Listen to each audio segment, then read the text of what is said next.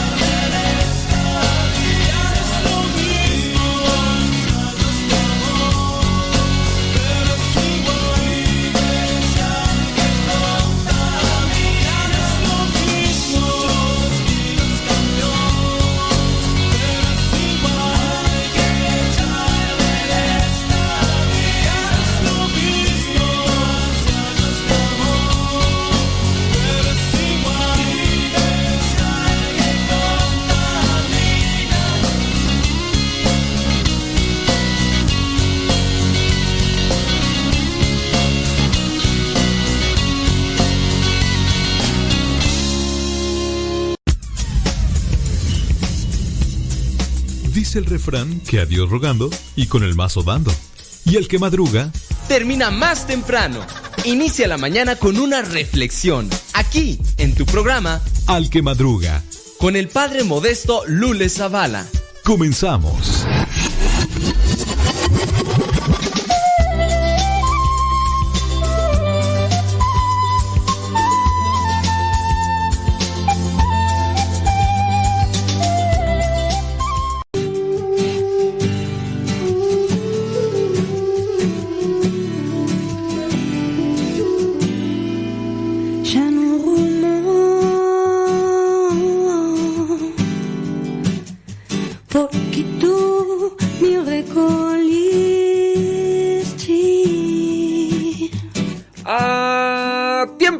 Tiempo para que lleguen a tiempo.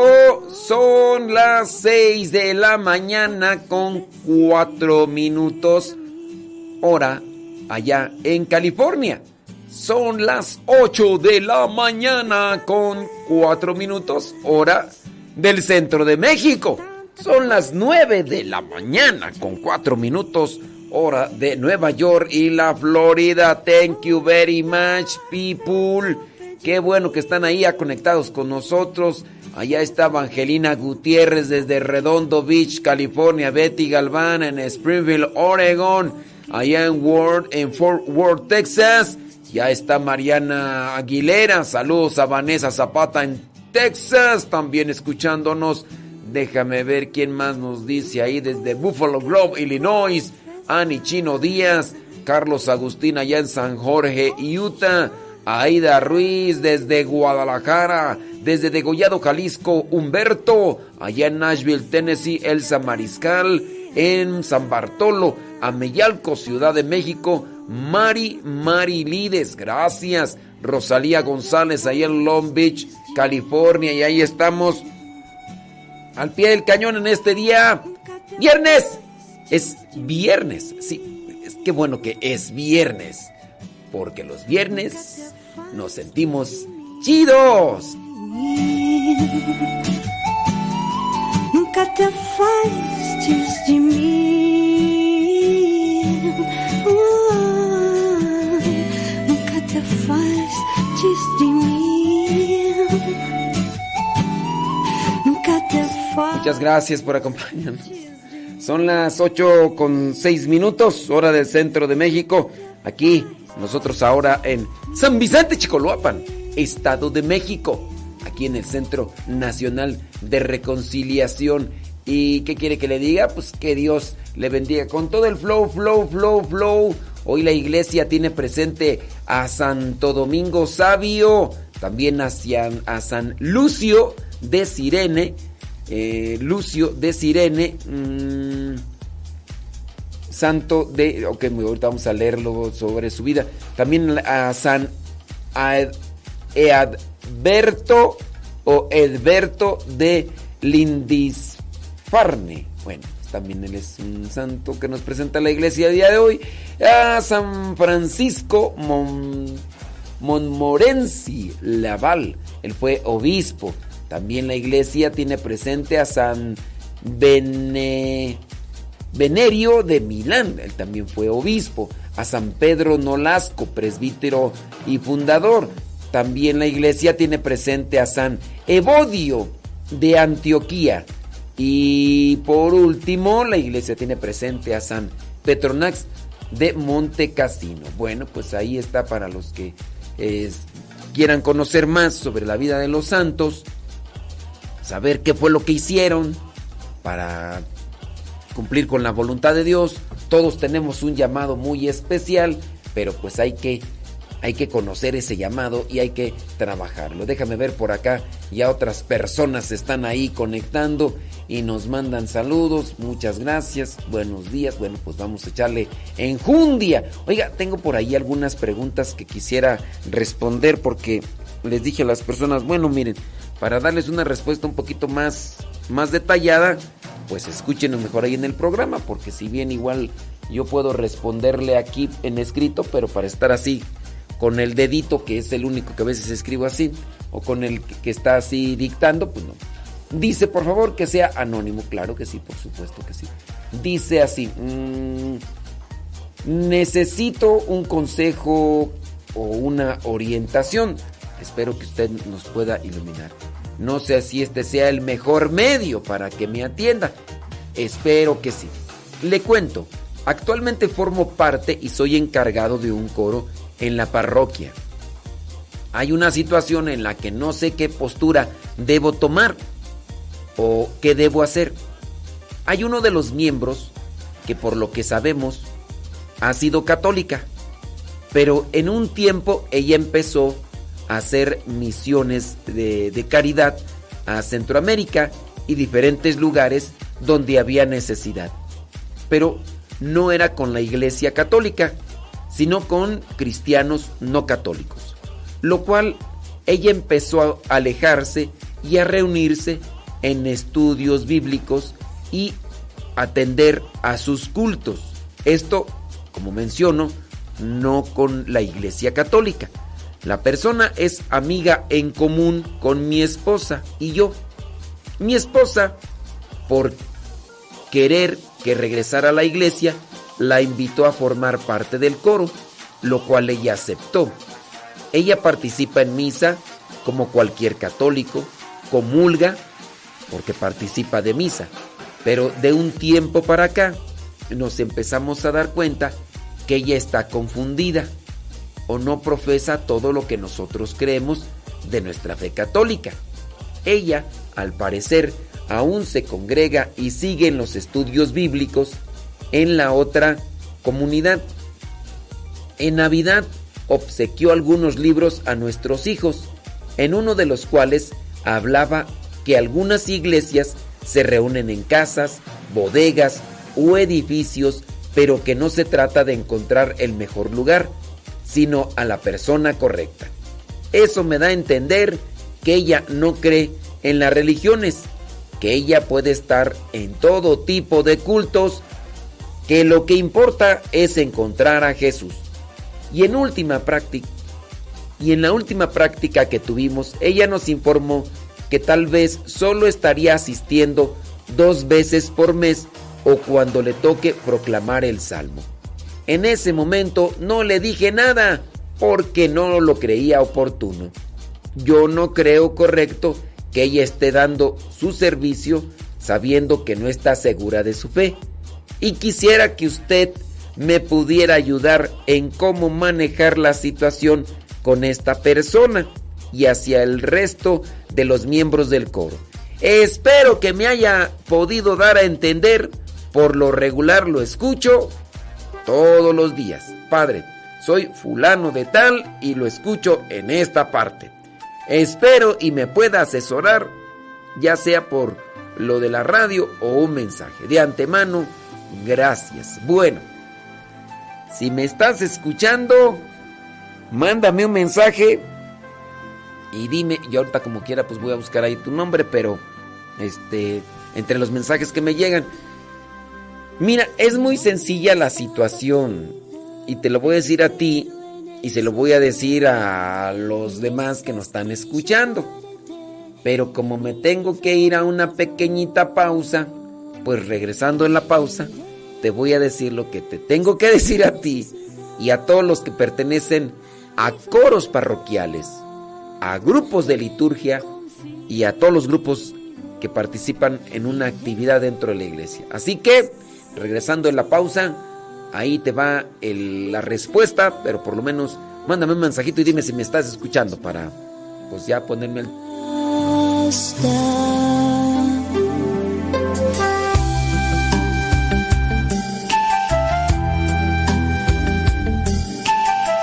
Sí, necesitamos ahí que se comunique la persona.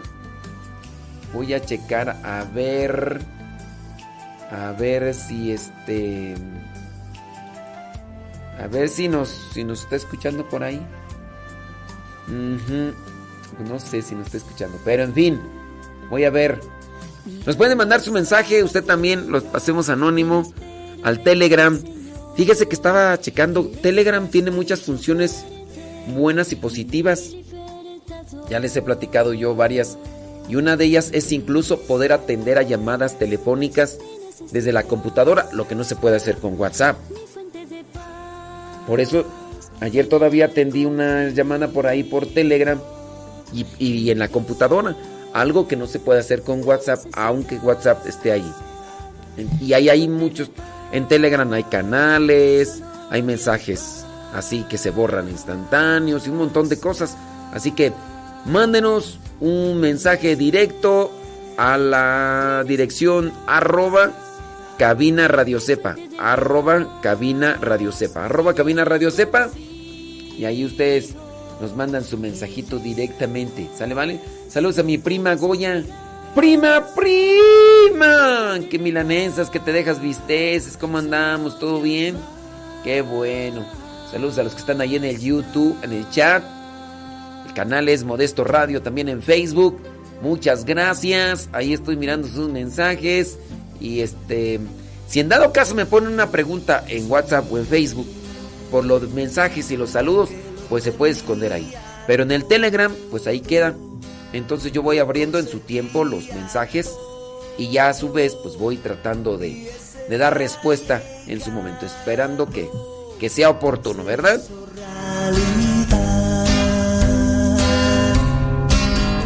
Soñé que lo tenía todo, que lo lograba todo y ese día llegado se hizo realidad.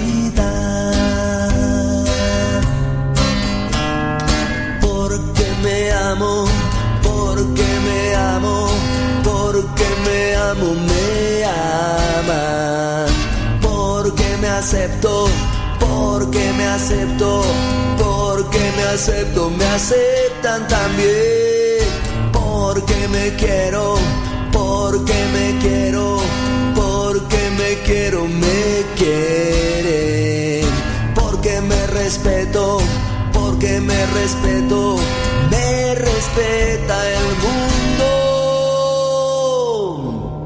Soñé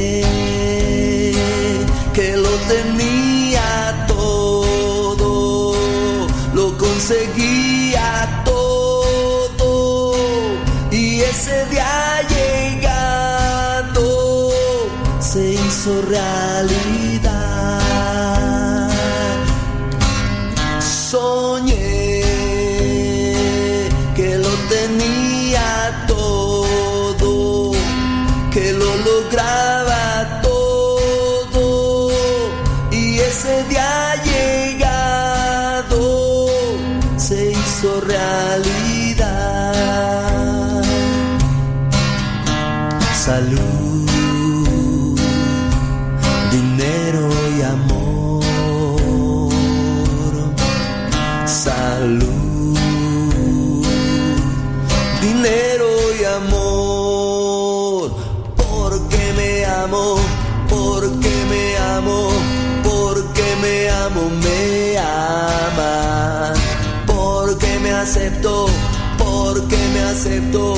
me aceptan también.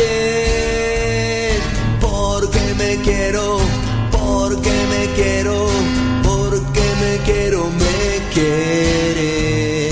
Porque me respeto, porque me respeto, me respeta el mundo.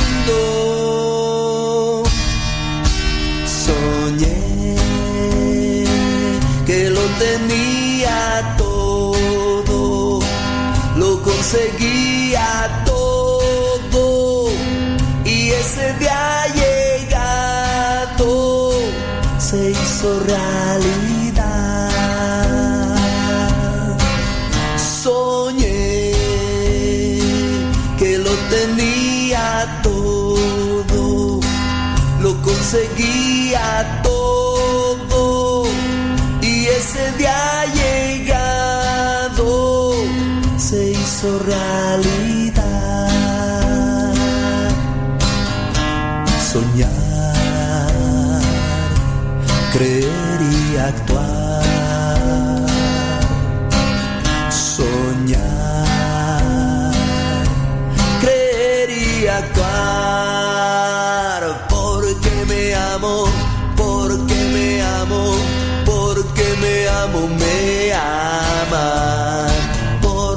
Acepto, porque me acepto, porque me acepto, me aceptan también. Porque me quiero, porque me quiero, porque me quiero, me quiere.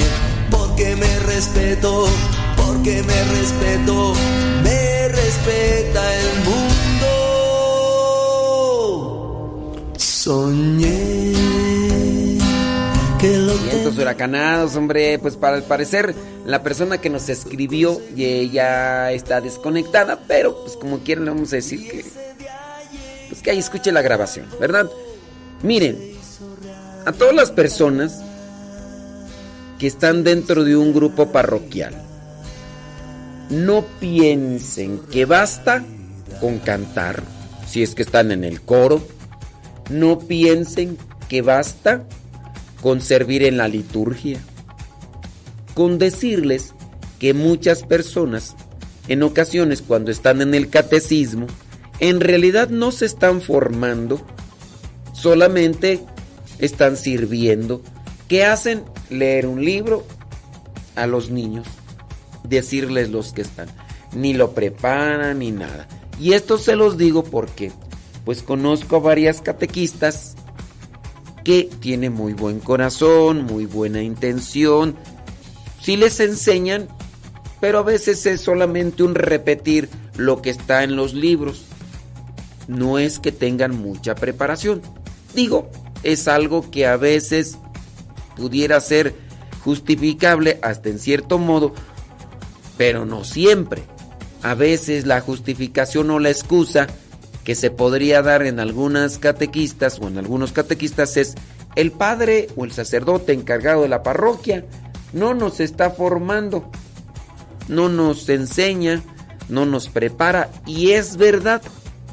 Pero a veces, a veces sí.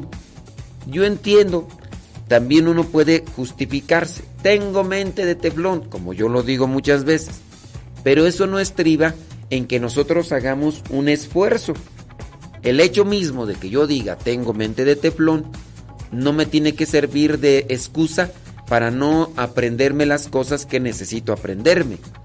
Si mi memoria no es muy buena, no es porque también Dios no me haya dado memoria. La memoria, al ser un sentido del organismo, tiene que trabajarse tiene que ejercitarse y en la medida que se ejercita y se trabaja la memoria, se fortalece y da un mejor funcionamiento. Hay personas que tienen una memoria un tanto más elaborada o dispuesta que sin necesidad de hacer un esfuerzo, la persona adquiere conocimientos de manera más pronta y más rápida. Tanto así que las personas que digamos tienen ese talento, porque Dios así los creó, pueden estar escuchándome, pueden estar cocinando, pueden estar dibujando y están captando todo. En el caso de esas personas, no es para que estemos todos al mismo nivel. Ellas tendrían que estar dentro de una situación o servicio más adelantado, pero a veces también hay mucha flojera y apatía. Pongamos a ejercitar la memoria para poder conocer mejor. No nos justifiquemos ni nos andemos excusando o escudando detrás de tengo memoria de teflón, como yo lo digo muchas veces. Ciertamente las cosas que yo les digo es que no me acuerdo, que estudié hace 10 años, la verdad no me acuerdo. Me lo aprendí en su momento para presentar un examen como no lo, no, no lo repito constantemente, no es algo práctico, pues bueno, simplemente ya no se queda. Esto como aclaración en el caso para remarcar que no basta estar sirviendo de catequista, no basta estar sirviendo de, en la liturgia, no basta estar sirviendo en el coro, ni siquiera estar sirviendo en los retiros. Porque muchos también a veces están sirviendo en los retiros de buen corazón, pero necesitamos formación, sea cual sea la actividad. Es más, te toca estar en el servicio de los que están la bienvenida a la gente que entra al servicio eh, litúrgico, a la misa, a, a, la oración. Tú eres de esas personas. Allá en Estados Unidos les llaman creo que ujieres, algo así escuchado, pero no, incluso hasta si estás cuidando los baños, porque hablando de México, en México hay ciertos lugares donde hay una persona que está con una canastita y, está recibiendo una cooperación que se pueda dar para el servicio y el mantenimiento de la limpieza de los sanitarios o el agua o el papel higiénico o muchas otras cosas más. En Gringolandia es otra cuestión, ¿verdad? Pero acá en México, incluso si te toca estar limpiando baños, porque acá en México lo hacemos todo de una manera más voluntaria. No digo que en Estados Unidos no. Allá son como que más del contratar gente por ciertas cuestiones que se manejan así en este sentido de organización. Pero aún así, si nosotros formamos parte de cualquier grupo, hasta el de limpieza dentro de la parroquia, necesitamos formación, instrucción. Error garrafal de la persona que ya tiene un tiempo participando en un grupo de la iglesia y no se forma. Está bien, ustedes se acercan a cantar. Esta persona que, que nos escribió, que tiene pues esta situación de una amiga de su esposa que está dentro del coro y que en ocasiones incluso participa en la liturgia proclamando algunas de las lecturas, pero que al mismo tiempo está yéndose con otros grupos cristianos no católicos que incluso ya se está alejando y que comulga, pero que solamente por compromiso. La cuestión aquí es, ¿por qué, por qué no se forman?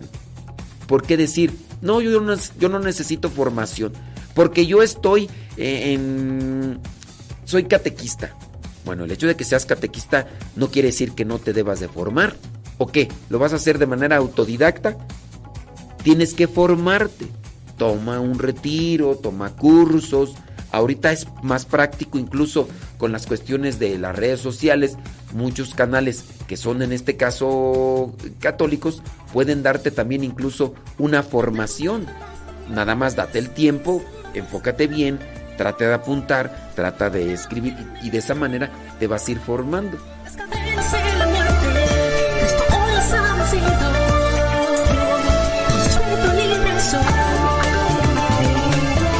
En la soledad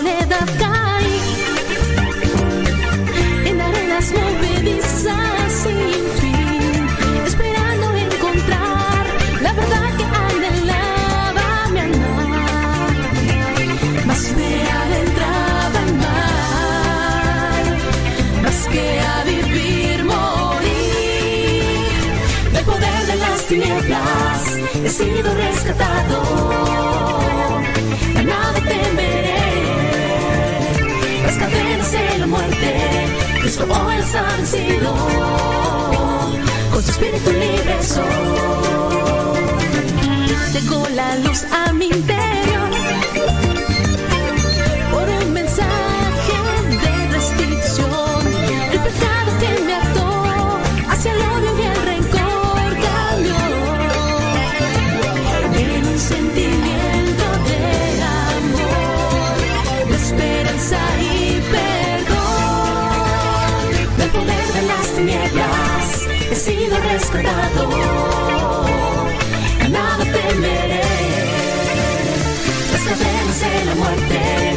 Hoy ha vencido. Saludos a Cintia.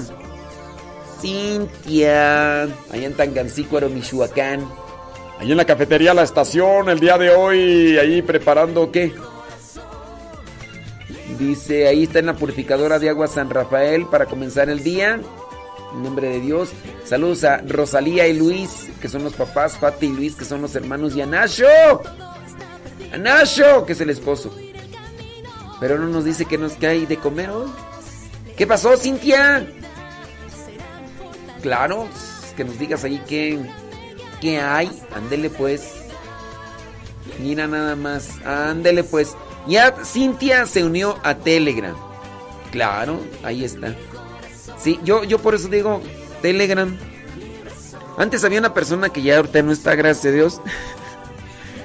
Pero, pero antes nos decía, ¿por qué tanta promociona? ¿Por qué tanta promoción al Telegram? ¿Qué te están pagando? ¿Qué? Ahora resulta que ya tú puro Telegram. Ahora has de estar recibiendo tu dinero, por eso estás promueve, promueve eso.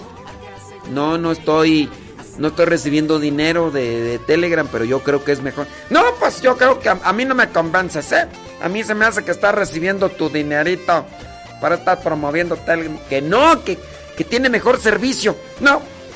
Ah, ah, ve allá echarle cuentos a otra persona. A mí, a mí no me vas a echar cuentos. Oh, pues hombre, pues. Total, y no. Bendito Dios, ya no está. Ya, bendito Dios. Ya no se apareció. Gloria a Dios en el cielo. Dice que tengo un excelente fin de semana. Gracias por su programa. Me encanta ver cada vez que aprendo más. Saludos de San Bernardino, California. Dice Caro. Caro, caro, caro. Caro, caro, caro, caro. Caro. Libre soy, amor, que vive en mi corazón. Libre.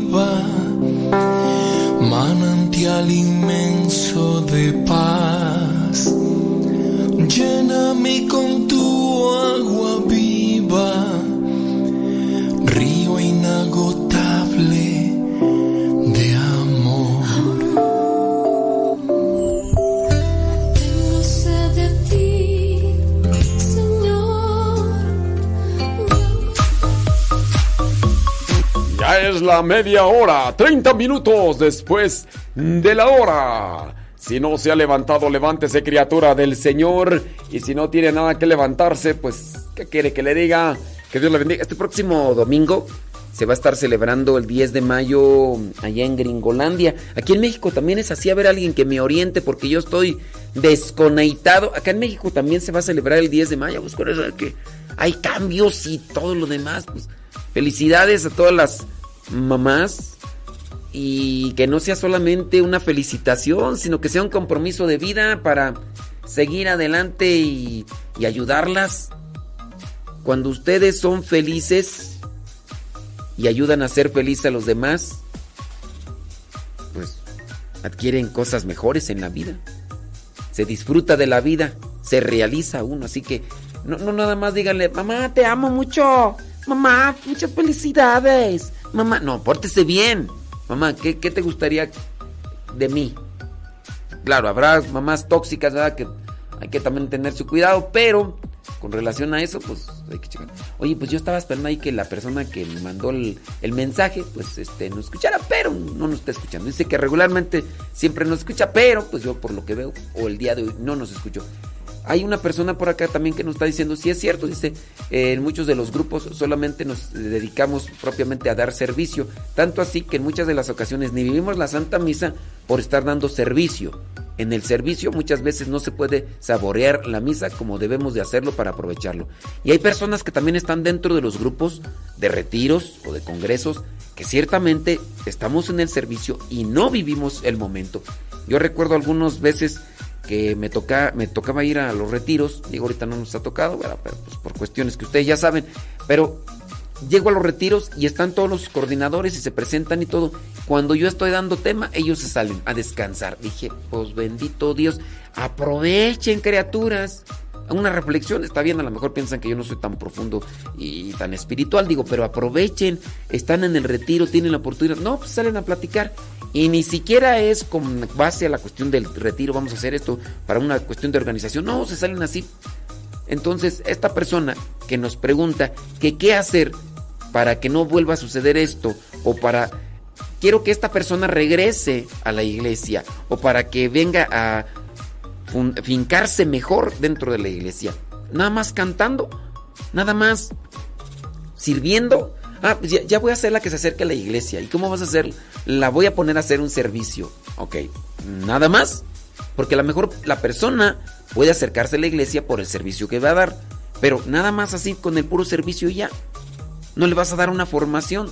Tu coordinador, coordinador de coro, coordinador liturgia, coordinador de catequistas, por lo menos tienes una formación que compartirle a los demás.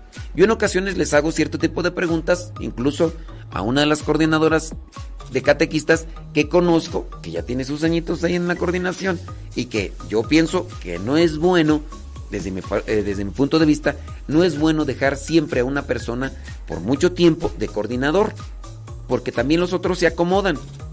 En muchas de las ocasiones están todos los, los catequistas y está una persona que puede estar 3, 4, 5 años de coordinador. ¿Y por qué lo la pusieron a esta persona? Porque es eh, cumplidora la persona, porque es responsable la persona. Muy bien, está bien, pero los otros nada más me los estás dejando que se acomoden, estén en una área de confort y que tampoco no se comprometan. No, es que tú, tú sí puedes. No, es que yo no puedo. Y, los otros nada más acomodándose ahí. No, todos tienen que hacerse responsable. Se tiene que hacer un cierto tipo de, cambio de rol para que también los demás asuman responsabilidades. Y en el asumir responsabilidades también tenemos que recibir un cierto tipo de formación.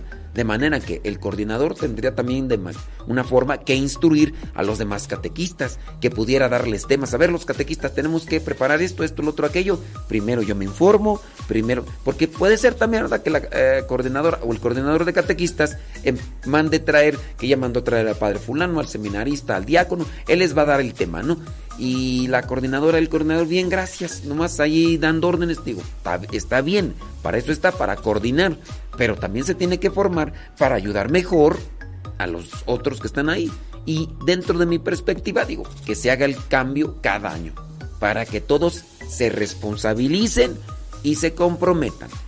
Y no sea solamente en el catequista, sean los del foro. Recuerdo yo a Kire, que nos platicaba ya hace algún tiempo, que dentro del coro parroquial en el que ella estaba siendo dirigente, ella quería incluso que no solamente recibieran cursos de Biblia y de catequesis los muchachos del coro, sino que incluso participaran también momentos de oración. Y entonces varios de los del coro parroquial pues empezaron allí a afilar sus uñas. Imagínense. Y dentro de esas eh, excusas que ponían los del coro parroquial decían, pero ¿para qué hacer oración? Si el que ora cantando ora dos veces. Hijos de... Dios santísimo. ¿Para qué hacer oración si el que ora cantando ora dos veces? Bonitas formas de justificarse. Total, que no pudo hacer que los muchachos de ese grupo entraran a la oración. Y cuando lo hacían, entraban todos enojados, poniendo una mala cara. Así ni aprovechaban bien la oración. Tengamos mucho cuidado que no sea solamente el servicio. Para los que están incluso en grupos organizando retiros, no organicen solamente retiros para la demás gente. Organícense retiros para ustedes, nútranse. Ahorita yo les puedo decir que me contactaron un, matrimonio para este domingo. Me contactaron para, este, para dar un servicio este domingo. Me contactaron me dijeron, somos un grupo de coordinadores de retiros de movimiento familiar cristiano. Y queremos que nos organice un retiro. Le dije, ¿y tu nieve de qué sabor la quieres? Le dije, si apenas puedo a veces dar un tema, ¿quieres que te organice yo un retiro como tal? No, pues que mire que nosotros, que somos 15 o unas 20 personas, los coordinadores que vamos a realizar un evento para matrimonios, porque estamos dentro del movimiento familiar cristiano. Les dije, miren, yo como tal organizarles un retiro, así como tal, yo no, yo no, yo doy un tema, dos, pero yo tengo varias cosas, si a veces no me alcanza el tiempo ni para echarme una jetita durante así bien sabroso, no. Pero le dije, mira, lo que puedo hacer es decirle a fulano de tal que se encargue, él va a ser el que va a organizar allá todo, yo doy un tema, me pongo a confesar un rato, el hermano eh, seminarista que dé otro tema, el diácono que dé otro tema, otro padre que dé otro tema, y ya aquí ya... Entonces está muy bien por este, este grupo que está enfocándose a preparar un retiro para matrimonios porque remarco, son del movimiento familiar cristiano dentro de la iglesia.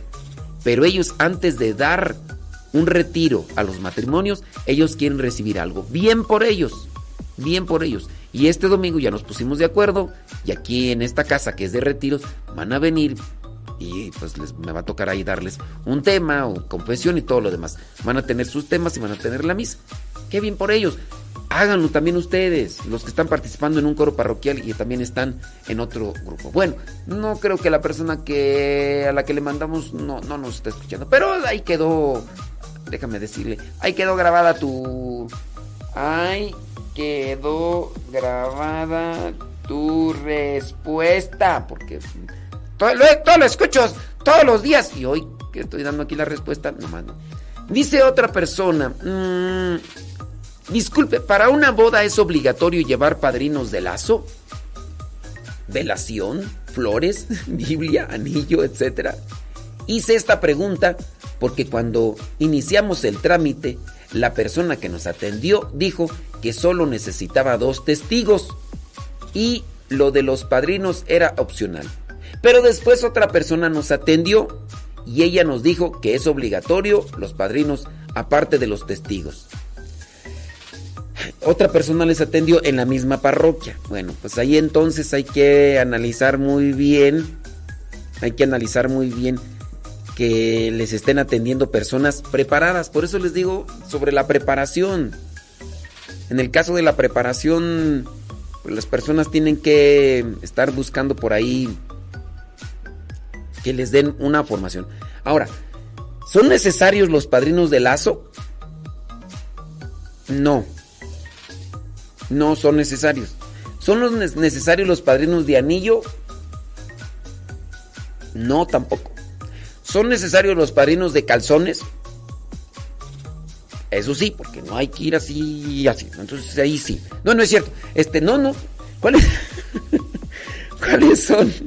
Oye, es que en las bodas ya, padrinos de calcetines, padrinos de calzones, padrinos de luna de miel, padrinos de cerveza, padrinos de música, padrinos de arroz, padrinos de mole, padrinos de limosina, padrinos de fotos, padrinos de refresco, padrinos de curar la cruda, padrinos de calzones, o sea, al rato van a sacar. Ah, no, hay padrinos de misa. Hay padrinos de. Hay padrinos de arroz, de los que tienen los que aventan arroz. Padrinos de DJ. Bueno, se contratan DJ, ¿eh? DJ chafa. Padrinos de música. Padrinos de. De popot. No, popotes ya no, ¿verdad? Porque luego las tortuguitas se les meten en la nariz. Padrinos. ¿Padrinos de qué? De frijoles. ¿Qué es eso? Padrinos. O sea, si bien la palabra padrino es acompañante, puede una persona acompañar, pero así como decirles es, mi padrino, ¿de qué? De frijoles. ¿De dónde? ¿Qué? No, es padrino de calzón, padrino de corbata, padrino de traje, padrino, madrina de vestido. ¿Qué cosas me ha tocado a mí escuchar y ver? Bueno, en fin, ¿qué es lo que se necesita? Los testigos fungen como padrinos, padrinos de velación. Pero bueno, eso es lo que también se tiene que aclarar dentro de, estos eh, lugares, dentro de las oficinas parroquiales para que atiendan bien a la gente.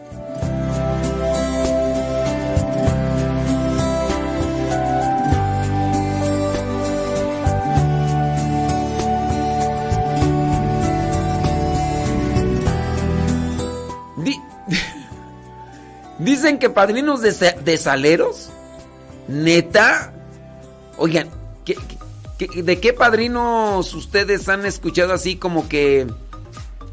Que digan, yo escuché que son padrinos de esto y lo otro, así cosas raras. Sí.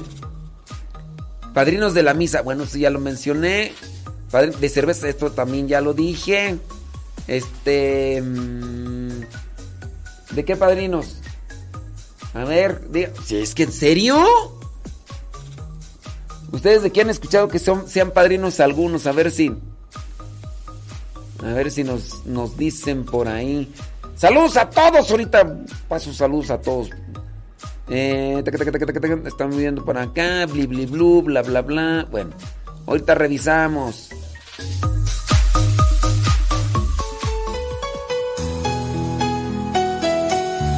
Corramos hacia la meta y hagamos vida el sueño del sembrador.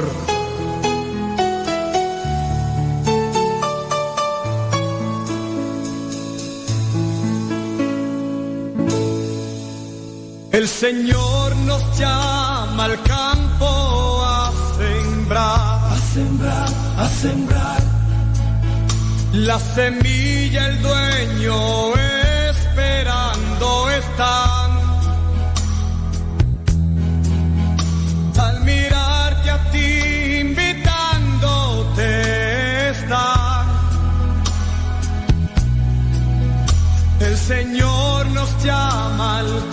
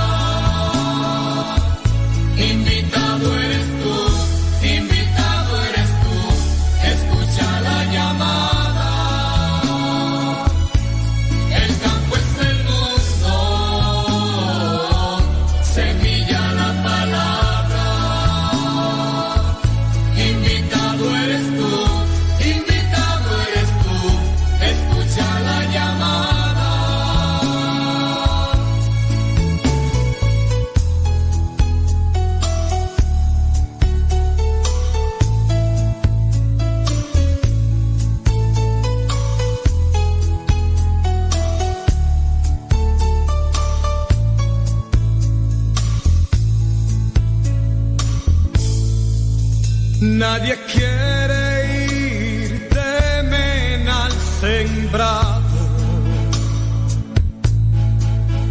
Prefieren seguir y pasan de largo. Triste y solo se encuentra el dueño en el campo.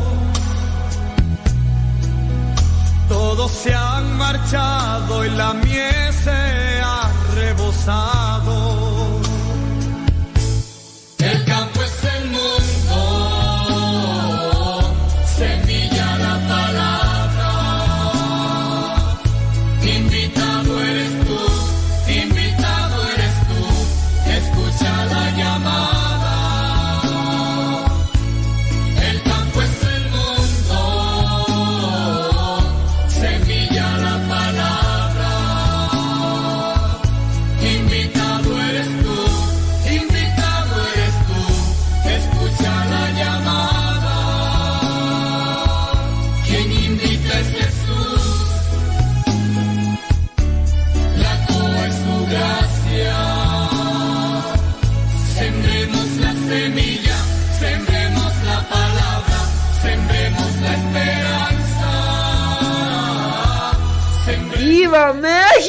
Me encanta, me encanta. Me encanta. Mándenme esos testimonios bonitos. Fíjate lo que me está. Fíjense nada más lo que están diciendo. No vamos a decir el nombre para que no haya, no haya problema. Pero fíjese. Dice acá una persona que ellos fueron padrinos de velación. Los únicos padrinos que reconoce la iglesia en el sacramento del matrimonio. Los de velación. ¿La iglesia reconoce a los padrinos de anillo? No. Los únicos que reconoce son los de velación. Bueno, pues dice acá una persona que ellos fueron padrinos de velación en la boda del primo del esposo. Al otro día en el recalentado, nuevamente a recalentar la comida que son, supieron que el padrino de guajolote se enojó. Y ustedes dirán, ¿y por qué se enojó el padrino de guajolote? Pues se enojó porque al momento del vals no lo invitaron para que bailara con la novia. Y es que en México, no sé en otros lugares, en México se está acostumbrado tanto para la quinceañera, que también a veces se buscan padrinos hasta de medias, pero en México, tanto para las quinceañeras o para los matrimonios, llega un momento en el que bailan algo que le llaman vals. No necesariamente es un vals, como el vals sobre las olas o el Danubio, no, no necesariamente, pero ahí está, ¿no? Y es en el momento en el que agradecen a los que apoyaron materialmente para que se llevara a cabo esa celebración y esa fiesta. Y ahí está el del sonido. Sí, este, invitamos al padrino Gustavo Tautio, pues, padrino de los cervezos, para que pase, por favor, a bailar el vals con la novia. Un fuerte aplauso al padrino de cerveza, Gustavo Tautio. Gracias. Un saludo también a José Luis eh, Sayago, que es el padrino de refrescos. Pásele eh, a bailar con la novia. Susana Bonilla, ya que ella es, ella es eh, madrina de servilleteros. Pásele a bailar con el novio. Y entonces eso es lo que hacen, entonces pasarle a bailar. Y es un ratito, ¿no? De tin, tiri, tin, tin, tin. Otra costumbre de una vez acá en México, no sé en otros lugares, es que cuando están pasando, ya después de que pasan todos los que fueron bienhechores, pasan los que quieran bailar con la novia, con el novio, pero con la consigna de poner un billetito eh, abrochado o allí anclado con una con un alfiler. Entonces ahí abrochado ahí con el alfiler ahí llega ahí alguien que quiera bailar con la novia, bueno, pues vamos a bailar con la novia, un billetito allá. Claro, obviamente habrá personas que pondrán billetes de denominación grande y entonces pues se lucen, ¿no? Ahí pues, no van a pasar uno a poner uno de, de 20 pesos, ¿no? Entonces uno de a 500 varos y ese dinero obviamente es para. Pero para decirles pues que así se hace acá en México. Entonces, pues acá nos están platicando esta persona que Pues el padrino de Guajolote al otro día estaba bien enchilado porque no lo invitaron a bailar el vals con la novia. ¡Vámonos! Bendito sea Dios. Saludos, dice Mer por acá. ¿Qué historias? Dice, en el pueblo que me crié eh, había padrinos de todo. Aretes, anillos, frijoles, arroz, zapatos. Dice, o sea que quien festejaba a la quinceañera era el pueblo. Me tocó estar en una ocasión en Oaxaca haciendo un apostolado en una misión y en el día domingo, que estaba fuera de la parroquia esperando a que llegara la otra celebración para servir, de repente veo que en la calle viene eh, una carreta jalada por no sé si caballos o bueyes, no recuerdo muy bien, pero una carreta jalada por animales. Y atrás en la carreta venía la novia y el novio. Y yo dije, bueno, esto es una, una un, un carnaval, es una procesión, porque atrás de la carreta venía un grupo de música, así de viento y venía mucha gente. ¿Qué era lo que estaban haciendo? Pues en la carreta estaban echando todo lo que la gente quería regalarle a los recién casados. Costumbre de este pueblo, de este lugar. De manera que había gente muy generosa porque ya les habían regalado un gabinete, habían regalado ollas, habían regalado cobijas y ahí iban haciendo el recorrido por todo el pueblo. Me dijeron que esa era una costumbre. Entonces, si bien no son padrinos en el sentido así como lo hacen de manera expresa, pero también ayudan a estos recién casados. Digo, bonita acción, ¿no? Pues, igual la persona se casó y a lo mejor no tiene todo y algo que le pudiera servir. Pero, pues ciertamente ahí está, ¿verdad? Dice por acá, de donde dice, yo soy, se busca de todo como padrinos. Bueno, pues, pero díganme así cosas. Di, a mí me preguntaron que si podría ser madrina de peinado y maquillaje para una quinceañera. Ande, pues, fuimos padrinos de. Ok, padrinos de maquillaje, padrinos de saleros. Vámonos, pues, hombre. No, pues, está, está difícil aquí la situación. Oye, pues ya no me acuerdo cuál era la pregunta. Así que, ¿cuáles son, ¿cuáles son los únicos padrinos? Miren, los testigos en realidad son los padrinos de velación. Incluso esos, los padrinos tienen que firmar en el acta, en el acta del sacramento del matrimonio, donde confirme que ya son personas casadas por la iglesia. Y tienen que firmar allí el testigo, que a final de cuentas es el padrino. ¿Tendrían que recibir pláticas? Sí tienen que recibir pláticas, tanto los novios como los padrinos, para que comprendan lo que es el sacramento y también el compromiso, los padrinos, el compromiso. Me acuerdo en una ocasión, unos padrinos de verdad, pues yo no sé para qué los buscaron, ¿verdad? ¿Quién sabe incluso cómo está esa familia? Pero recuerdo yo muy bien eh, cuando se casó, no voy a decir el nombre, ¿verdad? Para que no me vayan a echar pleito. Pero me tocó conocer al padrino. Oye, el padrino se confesó, esto fue lo que pasó así, se confesó por pura obligación. Llegó a decir, yo no me quiero confesar, pero vengo aquí porque me obligaron. Entonces, ni se confesó porque al final de cuentas no dijo pecados. O sea, se presentó, pero solamente para decir, yo vengo aquí por pura obligación, no me voy a confesar. Y resulta que la misma persona iba drogada.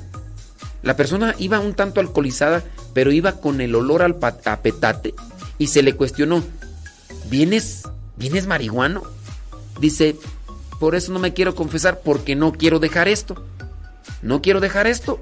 Dice, y solamente vine por pura obligación para que no me estén diciendo, porque me dijeron, no, no, te tienes que confesar. Y estoy aquí por pura obligación. Pero no me voy a confesar. No quiero dejar este vicio. No quiero dejar hacer lo que estoy haciendo. Y entonces yo digo, pobre gente de la que haya buscado a estos fulanos para que fueran sus padrinos. Los padrinos dentro del sacramento del matrimonio tienen que fungir como orientadores, de manera que algún conflicto que no quieran contárselo ni a la mamá ni al papá para no involucrar a la familia, que vayan con los padrinos, los padrinos de velación. Pero con relación a esto de, de que si no se necesitan padrinos, los de velación sí, y que son al final de cuentas testigos. Pero bueno, tampoco la persona nos está escuchando en este momento, y ya le dije ahí que, que, que si nos está escuchando, y brillando por sus luces. Ande pues.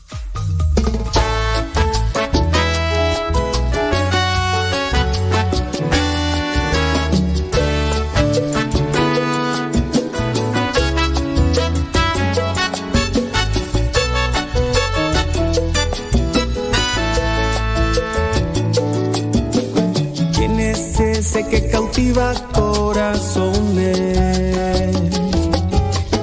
¿Quién es ese al que siguen muchos hombres? Es Jesús de Nazaret, es el rey y buen pastor, es el cordero de Dios, Él es pan de vida eterna,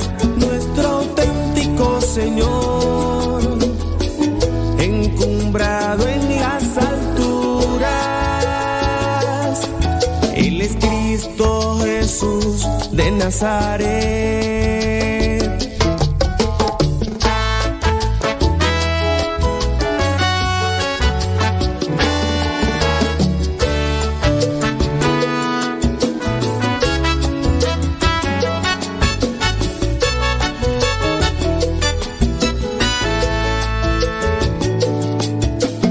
¿Quién es ese al que acompañan prodigios? ¿Quién es ese que acepta pobres y niños? Es Jesús de Nazaret, es el rey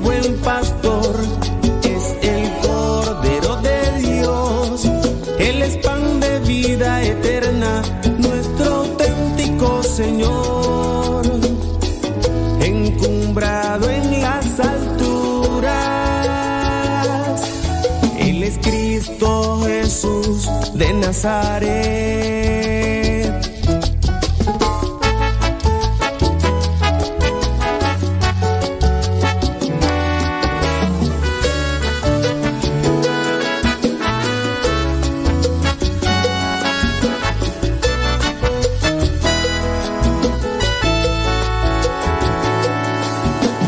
¿Quién es ese que sana tantos enfermos? Alivia el sufrimiento?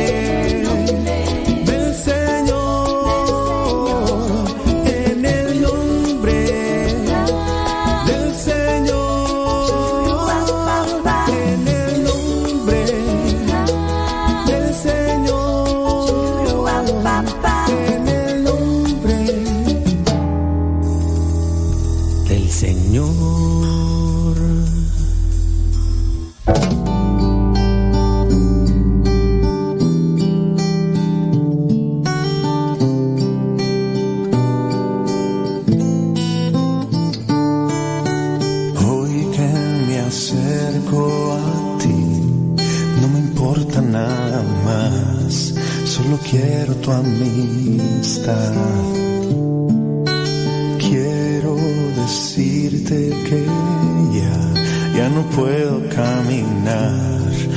Jugar con tu bondad. Conoces mi corazón. Siempre te fallo, Señor.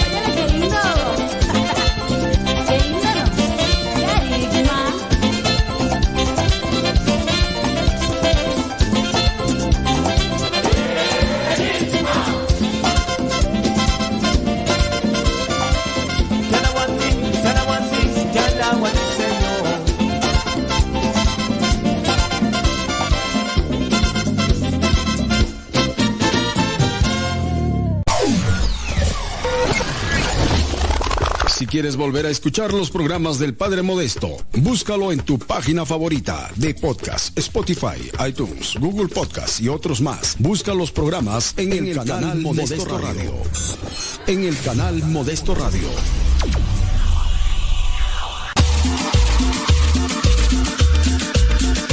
Abuelita, soy, tu nieto, y ya, llegué.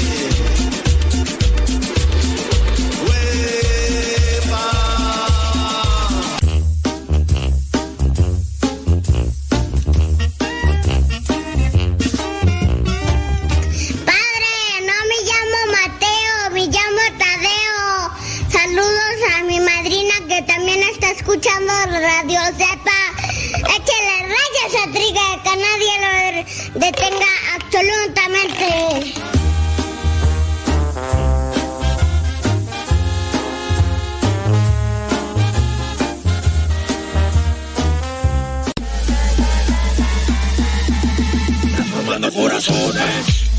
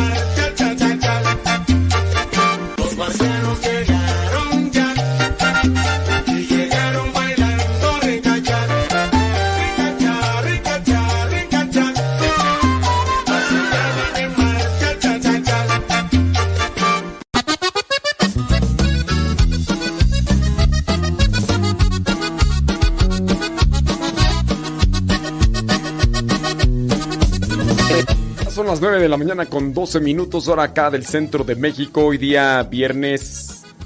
Viernes 6 de mayo. Así que. Gracias por estar ahí.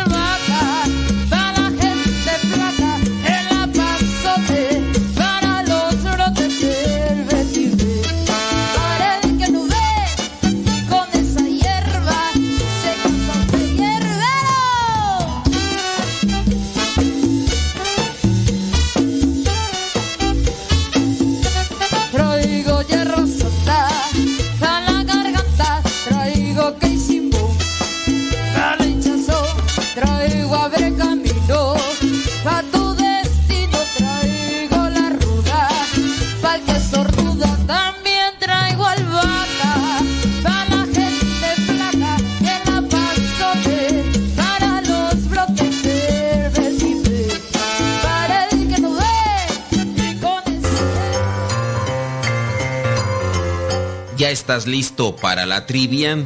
En realidad es una pregunta sencilla, pero queremos de alguna manera compartirla. ¡Vamos con ella! La pregunta es la siguiente. ¿Cuántos años tenía de viuda Ana, la profetisa que miró al niño Jesús en el templo? ¿Cuántos años tenía de viuda Ana, aquella profetisa que miró al niño Jesús en el templo cuando lo presentaron? Tenía 78 años de viuda, tenía 82 años de viuda o tenía 84 años de viuda. ¿Cuántos años tenía de viuda Ana, la profetisa? 72, 82 u 84.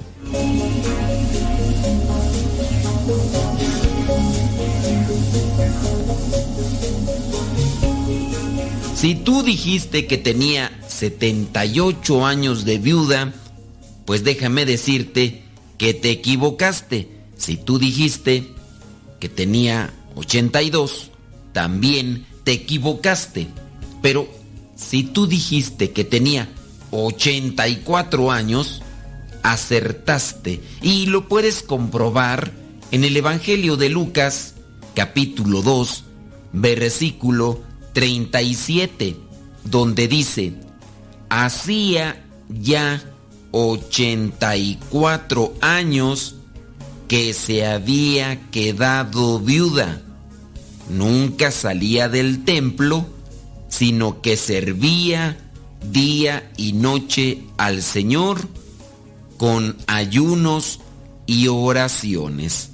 Entonces tenía 84 años de edad Ana y después se dedicaba a servir en el templo con ayunos y oraciones. Hay por ahí algunas personas que después de viudas se han dedicado a cuidar a los nietos, pero los nietos crecen y ya llega el momento en el que no están. Después, algunas se dedican a trabajar. Claro está aquellas que vienen a estar todavía fuertes, pero la viudez no tiene fecha. Llega cuando se adelanta la pareja, pero también hay algunas que siendo viudas se consagran al Señor. Ojalá y aquella persona que es viuda lo considere. Yo conozco a una señora que quedó viuda y que incluso cuando sabía que el esposo estaba ya muy grave de salud, siempre tenía presente que ella quería consagrarse a Dios. Después de que falleció el esposo, pasó el tiempo, se preparó y ya se ha consagrado al Señor. Hay algunas viudas consagradas a Dios, consagradas al templo, a la oración, aquellos sacrificios que también son de ayuda para su alma, pero también para muchas personas que no se acercan a la iglesia. Hay algunas viudas que querrán rehacer su vida con otra persona. Deja que Dios ilumine tu pensamiento, tu alma y tu vida para que puedas escoger lo mejor para ti. Acompáñate de un guía espiritual, analízalo en la oración para que puedas discernir siempre lo mejor. Ana llevaba 84 años de viuda y ahí en el templo pudo ver al Mesías. Ella conocía de la llegada de aquel que iba a salvar al pueblo de Israel. A lo mejor eso era lo que la mantenía en espera, en entrega. También el anciano Simeón pudo contemplar y agarrar al niño y darle su bendición. Ana, sin duda, pudo estar ahí ante la presencia de Jesús y también saber que Dios le había dado esa oportunidad. Son tiempos de Dios, son esperas. A lo mejor 84 años, quién sabe. Hay veces que se podría esperar más o menos. Pidamos a Dios paciencia, fortaleza para ver los signos que Él nos manda. En Lucas capítulo 2, versículo 37, podrás verificar entonces que llevaba 84 años de viuda Ana, la que después de fallecido su esposo, se consagró al Señor.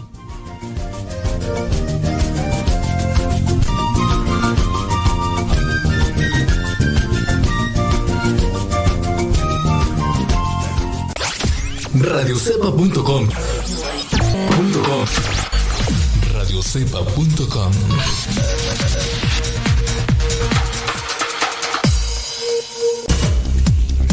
Quien ha conocido a Dios no puede callar. Sintonizas radiocepa.com, emisora católica de los misioneros servidores de la palabra, transmitiendo desde su seminario de teología en el Valle de México.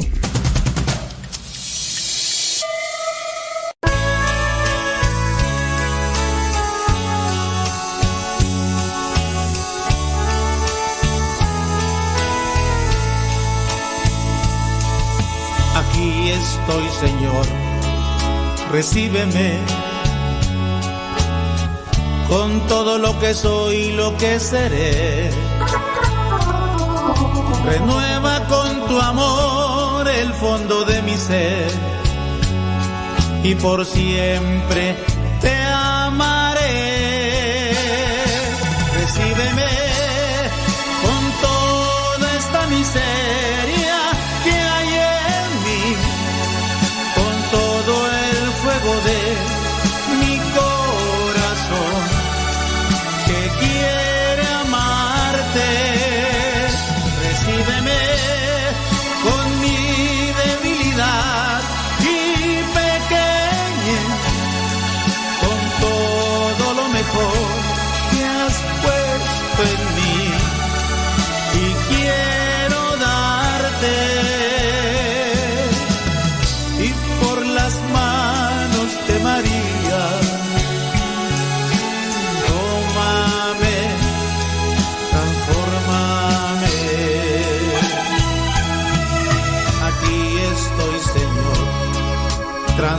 Transfórmame.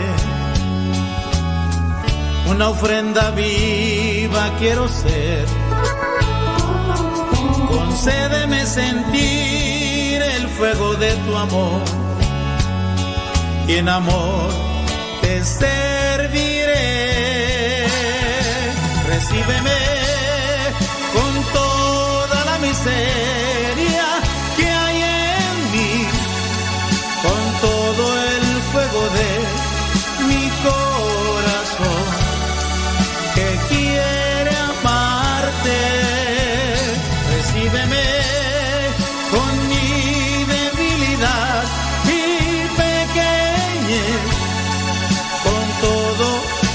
lo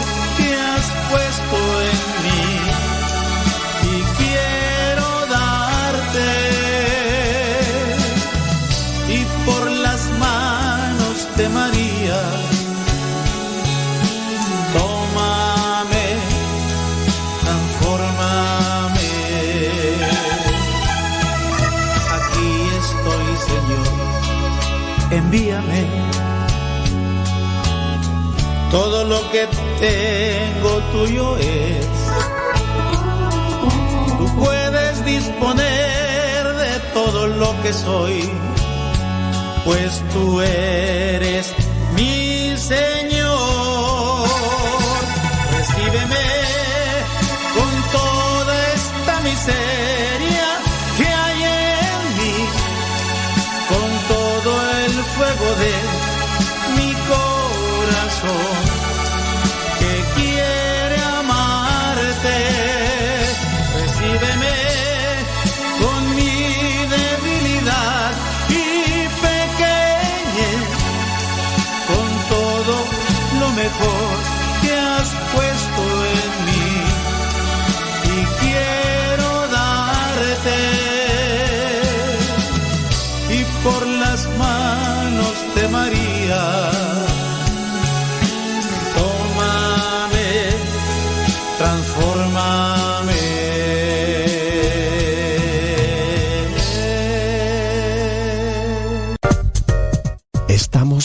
de ti.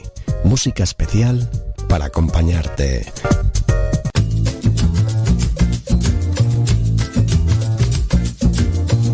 Hay cuentos que inspiran, hay anécdotas que conmueven y nos animan para seguir adelante. Encontré una que de seguro te puede ayudar a reflexionar. Se llama Necesitaba un abrazo. Dice esta anécdota. Hace 20 años yo trabajaba como taxista para poder vivir. Lo hacía en el turno de la noche.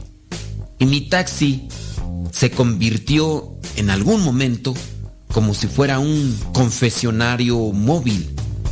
Los pasajeros se subían, se sentaban detrás de mí en total anonimato y llegaban a contarme acerca de sus vidas.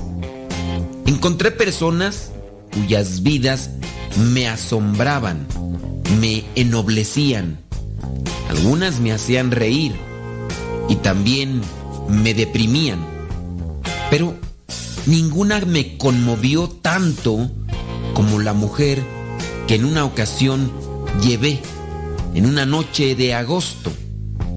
Respondí a una llamada de unos pequeños edificios en una tranquila parte de la ciudad.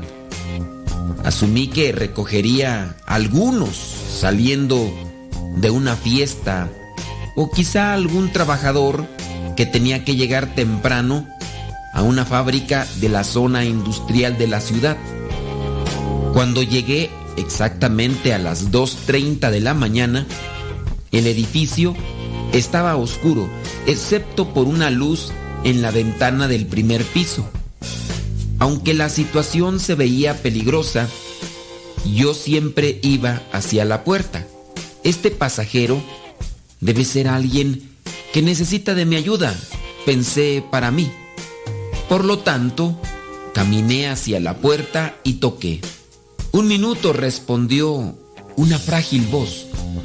Pude escuchar que algo era arrastrado a través del piso.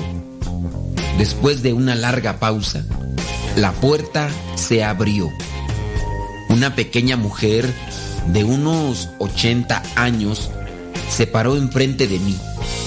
Ella llevaba puesto un vestido floreado y un sombrero con un velo, como alguien de una película de los años 40.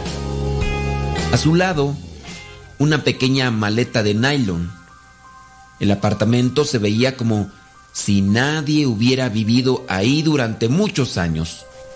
Todos los muebles estaban ya cubiertos con sábanas. No había relojes en las paredes, ninguna baratija o algún utensilio que se logra colocar a veces.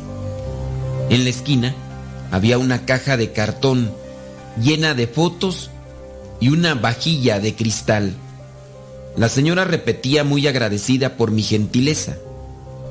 No es nada, le dije.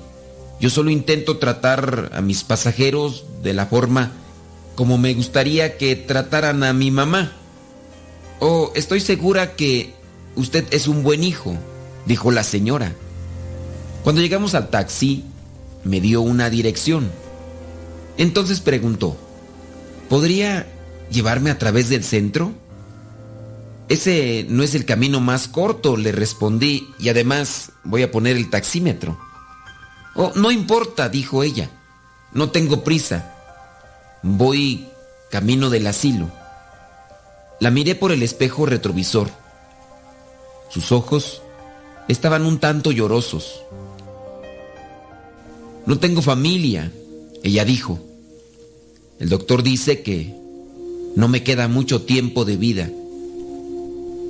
Yo tranquilamente estiré mi brazo y apagué el taxímetro. Lo que había dicho me había conmovido. ¿Qué ruta le gustaría que tomara? Le pregunté a la señora. Por las siguientes dos horas conduje a través de la ciudad.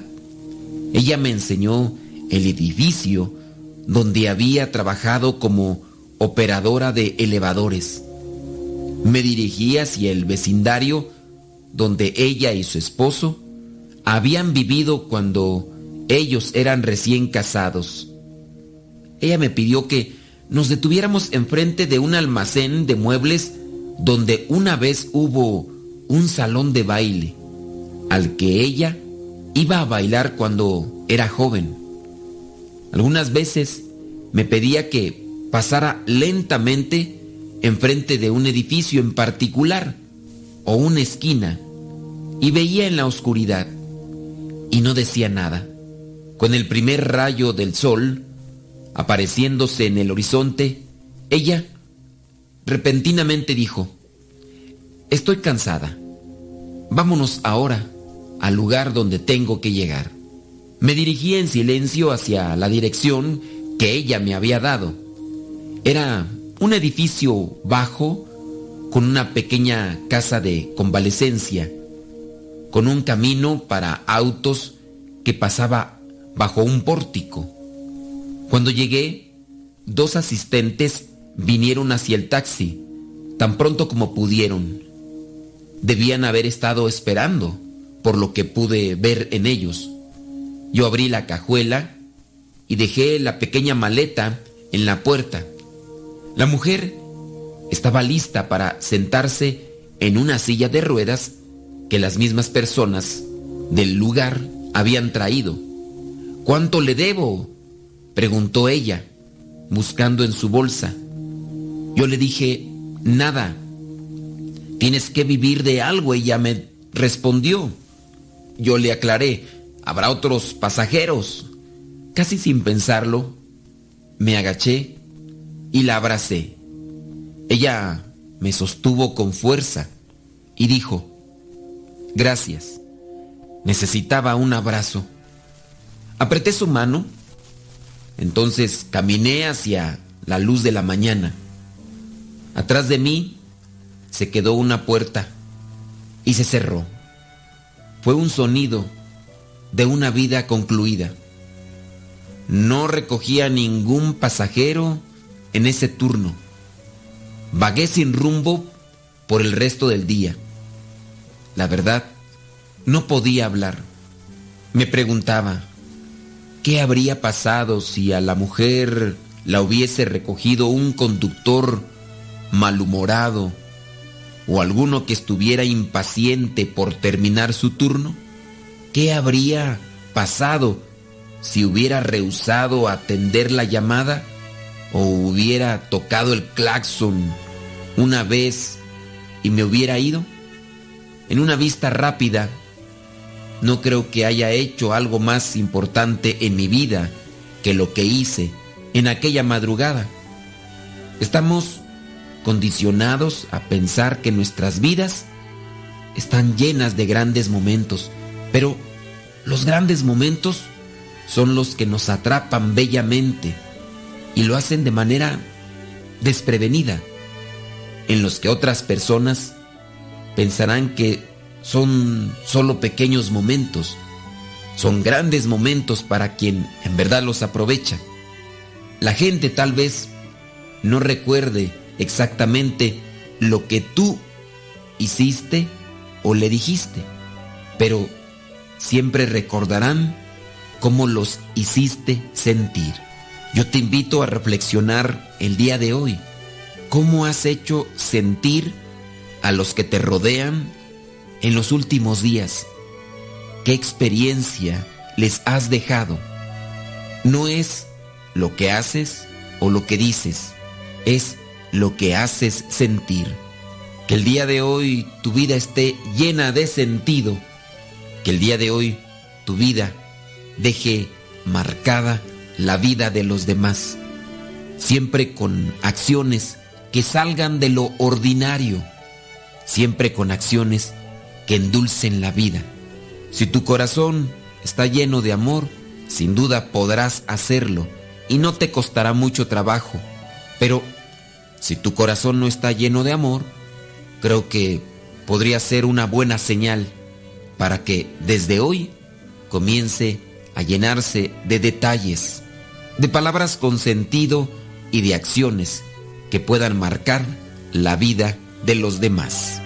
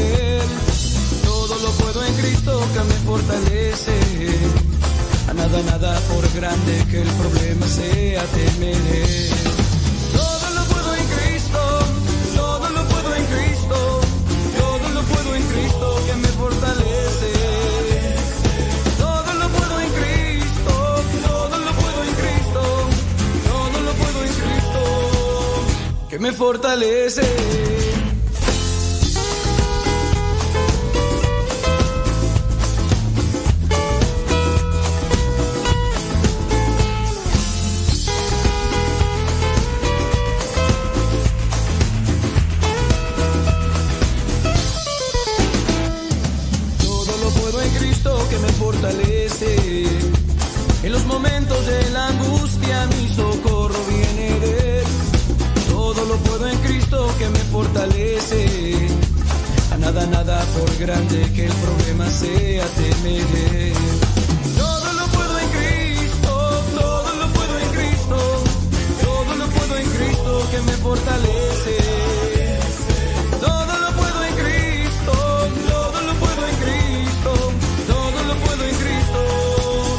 Que me fortalece.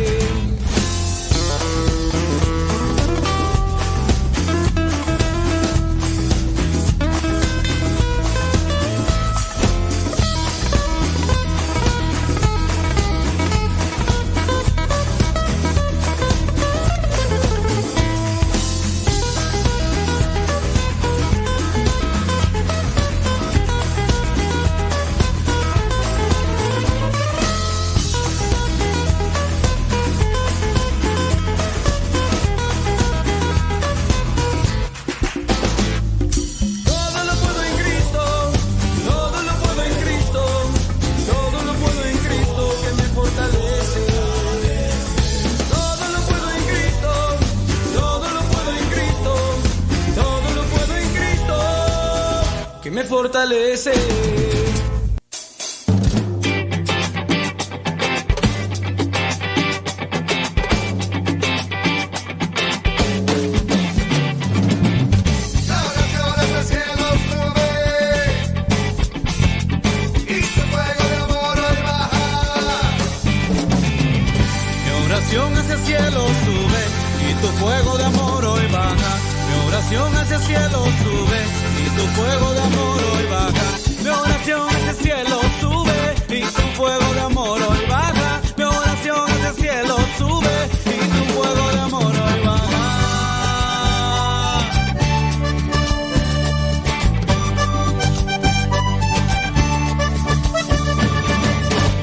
aliento de mi vida, la luz que me ilumina, eres consuelo en mi llanto.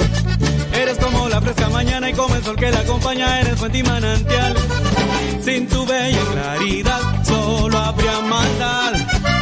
Espíritu Santo llena mi vida y mi corazón. Mi oración hacia el cielo sube y tu fuego de amor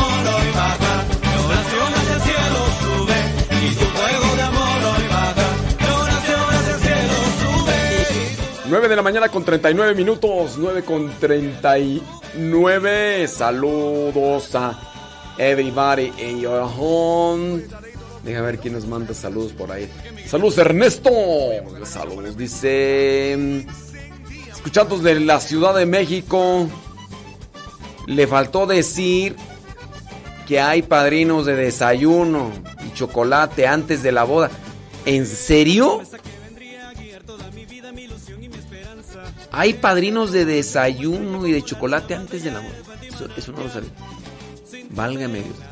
Dice, eh, y sí, hay muchos que se ofenden cuando no los mencionan para que pasen a bailar. Dice, y hay padrino pues de música y de... Saludos a Jaquelina y Bernardino, que son los ahijados de Ernesto y de Nena. Ándele pues. Saludos a los... ¿Son, son ahijados de, de, velación ellos? O sea, ¿ustedes son sus, sus padrinos de... de velación? Saludos a Magdalena y Ernesto, alias el porro.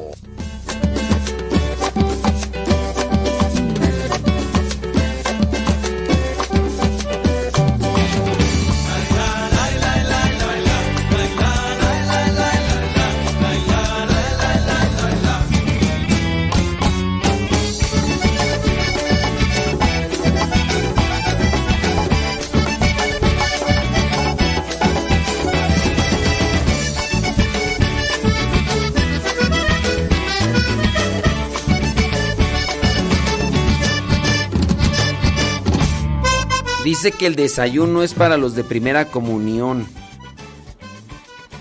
Pero... mm, Sí, creo que eso sí. No me acuerdo dónde me tocó ver eso del desayuno. Antes de la primera comunión, ¿verdad? Bueno, pues dicen que... Dicen acá que eso del desayuno es para los comunión. ¿Será? ¿Será verdad o no será? Saludos, gracias. 9 de la mañana con 42 minutos hoy día. Vi- vi- vi- vi- vi- Viernes 6 de mayo. Como la fresca mañana, como el sol que la acompaña.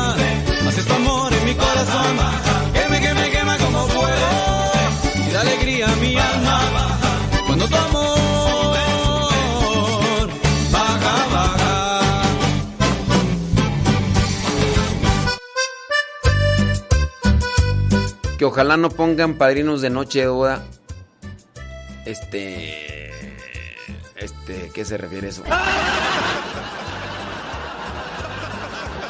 Saludos, dice. Eso lo hacen allá en Ojoseco, Guanajuato, de primera comunión. Sí, yo allá en, el- en mi rancho había escuchado de eso. Había escuchado algo de eso. Dice Clara E. Aguilar Luis que sí dan chocolatito antes de la, de la boda. O sea que sí hay. Déjate llevar,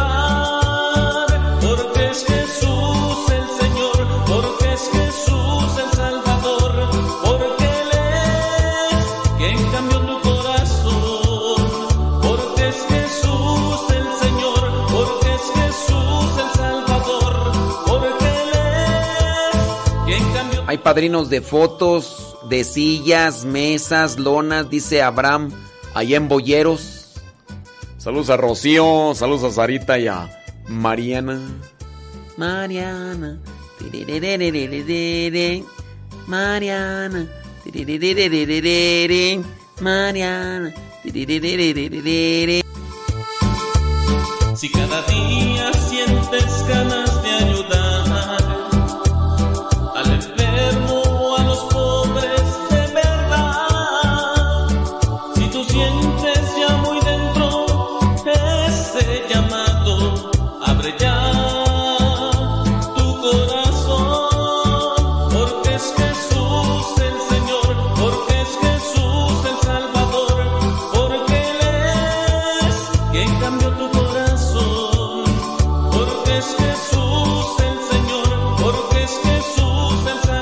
ah, dicen que también hay padrinos de brincolín. ¡Vámonos! Dice... Eh, ¿Qué más tú? ¿Padrinos de qué tú? ¿De qué más hay padrinos? ¿De qué más hay padrinos? Ay, Jesús del huerto.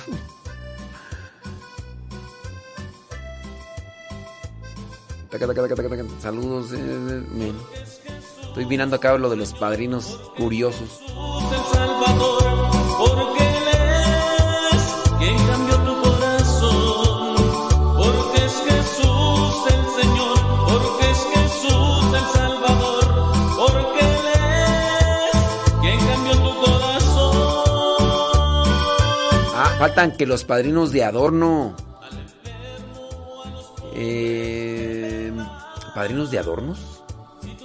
Y recuerdos de ramo y de arreglo. Sí es cierto. Sí es cierto. Saludos a Rafa. Dice, eh, padre, ¿es este el que usted recomienda para instruirnos? Gracias. No, este, instrucción. A ver, déjame ver. Instrucción general del misal romano. Sí, ese merengue, ya, ya, ya. Rafa. ¿Eres Rafa el webmaster? ¿O ese otro Rafa? Es que no sé cuál es ese otro Rafa. No, creo que no. Este, sí. Ese libro. Es que aquí estoy así. Sí, ese libro. Instrucción general del misal romano. Hay que leerlo todo ese. Esa instrucción general. Si es que había instrucción general del misal romano. Si ese merengue estengue. Mira, que no, yo pienso que no hay necesidad, en dado caso, que lo, bueno, si quieren, pero lo pueden, lo pueden encontrar en internet totalmente gratis. Rafael Bustamante dice, Rafael, este, ese lo puedes tú buscar en internet. O sea, no, no es, no es un libro muy, muy amplio, muy amplio. ¿Qué tan seguido recomienda la confesión? Pues yo la recomiendo cada mes. A menos de que, pues si no. Pero ustedes lo pueden buscar ahí por internet.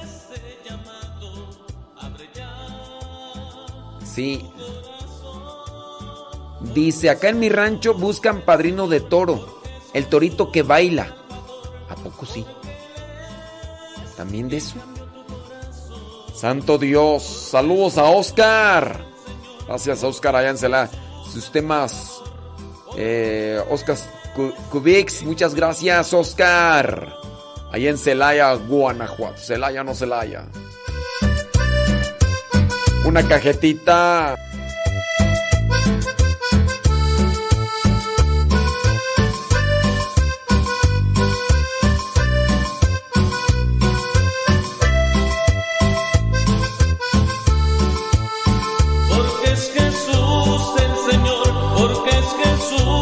Dice Melec, eh, le cuento que a mí no me pasó. Le pasó a una hermana que le pidieron ser madrina, pero le dieron una lista de todo lo que pedían para el ahijado. Y le pidieron hasta baile. Pero ella dijo que en eso sí no les podía apoyar. Y pues que se quedaron indignados. O sea, le pidieron ser madrina, pero le dieron una lista de todo lo que pedían para el ahijado. Pero ahijado de, de primera comunión o, o de qué? Dice, ¿cómo digo que se llama el libro del misal romano? No. Instrucción general del misal romano. Instrucción general del misal romano. Apúntenlo. O instrucción o institución general del misal romano. Ahí trae lo que se puede y lo que no se puede dentro de la misa. Instrucción general del misal romano. Instrucción general del misal romano. Instrucción general del misal romano. Instrucción general del misal romano. Instrucción general del misal romano. Instrucción general del misal romano. Instrucción general del misal romano. Instrucción general del misal romano. todo en mí. Todo habla de ti. Todo habla de ti. Todo habla de ti. De tu grande amor y de tu existir.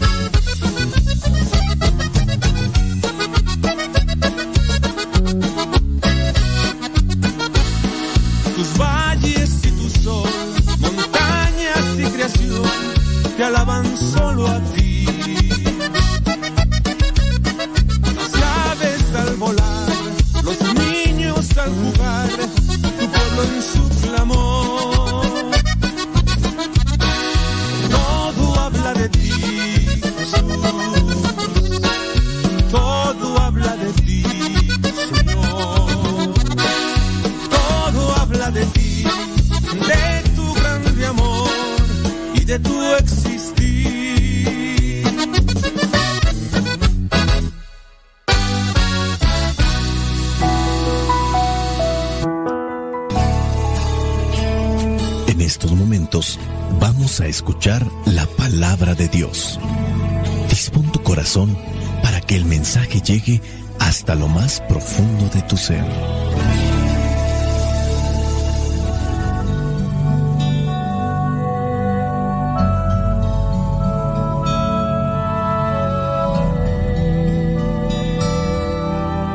El Evangelio que la iglesia nos presenta para el día de hoy corresponde a Juan, capítulo 6, versículos del 52 al 59.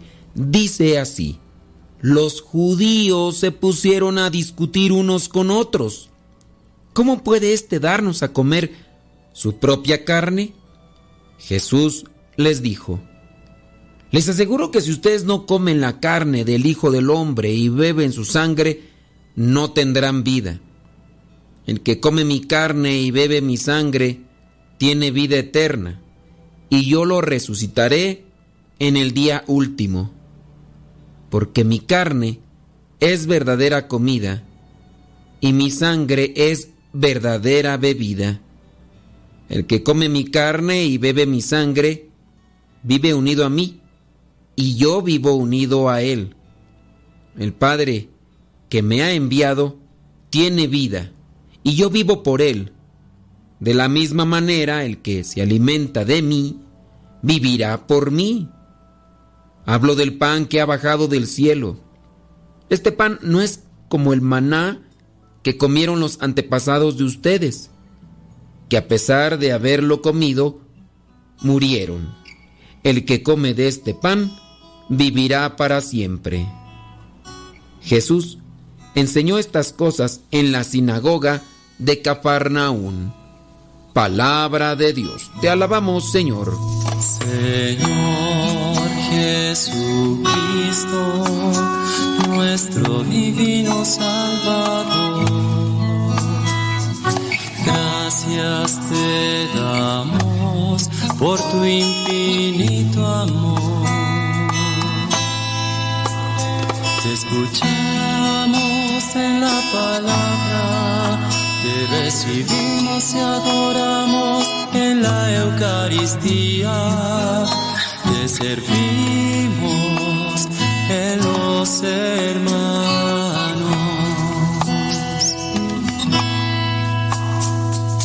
Que seamos misioneros como lo quieres tú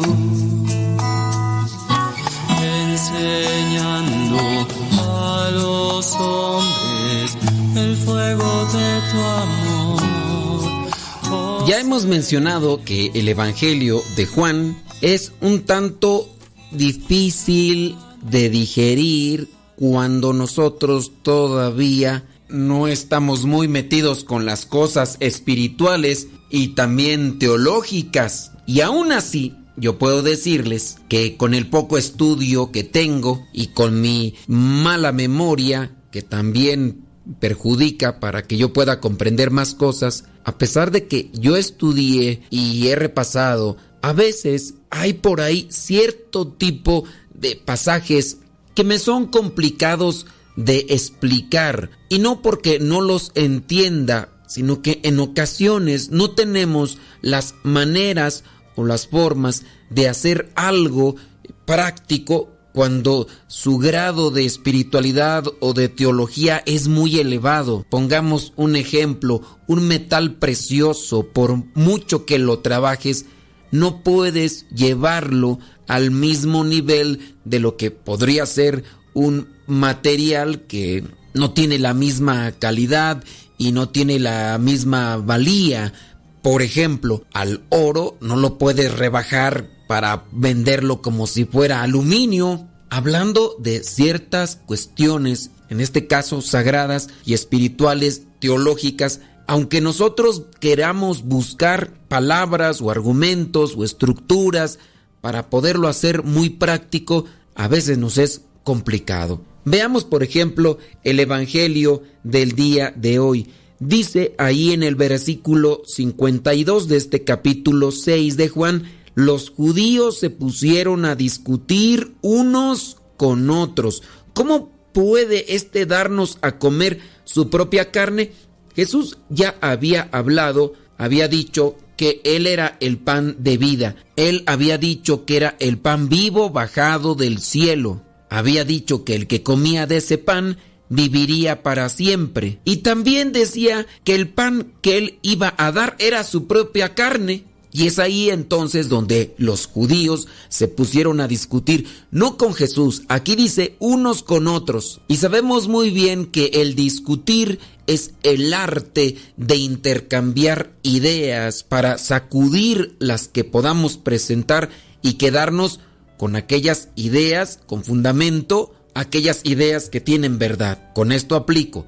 Es bueno discutir, sí, dependiendo también la madurez que tengamos para discutir y también los elementos que tengamos para discutir. No es hablar por hablar, no es solamente querer armar tremenda rebaratenga porque no estoy de acuerdo y porque sí, en la discusión hay fundamentos, hay claridad, hay respeto, hay verdad, hay tiempos para hablar y hay tiempos para escuchar. Y qué bueno que estos judíos por lo menos se vieron interpelados por Jesús y ahora entre ellos mismos se han puesto a discutir. El cuestionamiento sin duda es cómo puede este darnos a comer su propia carne no sabemos qué argumentos presentaban unos y otros, pero este era el tema a debatir. ¿Cómo puede este darnos a comer su propia carne? A veces algunas personas han sido sinceras, me han platicado que cuando sus familiares han venido a misa y dependiendo del sacerdote que haya predicado y lo que haya dicho,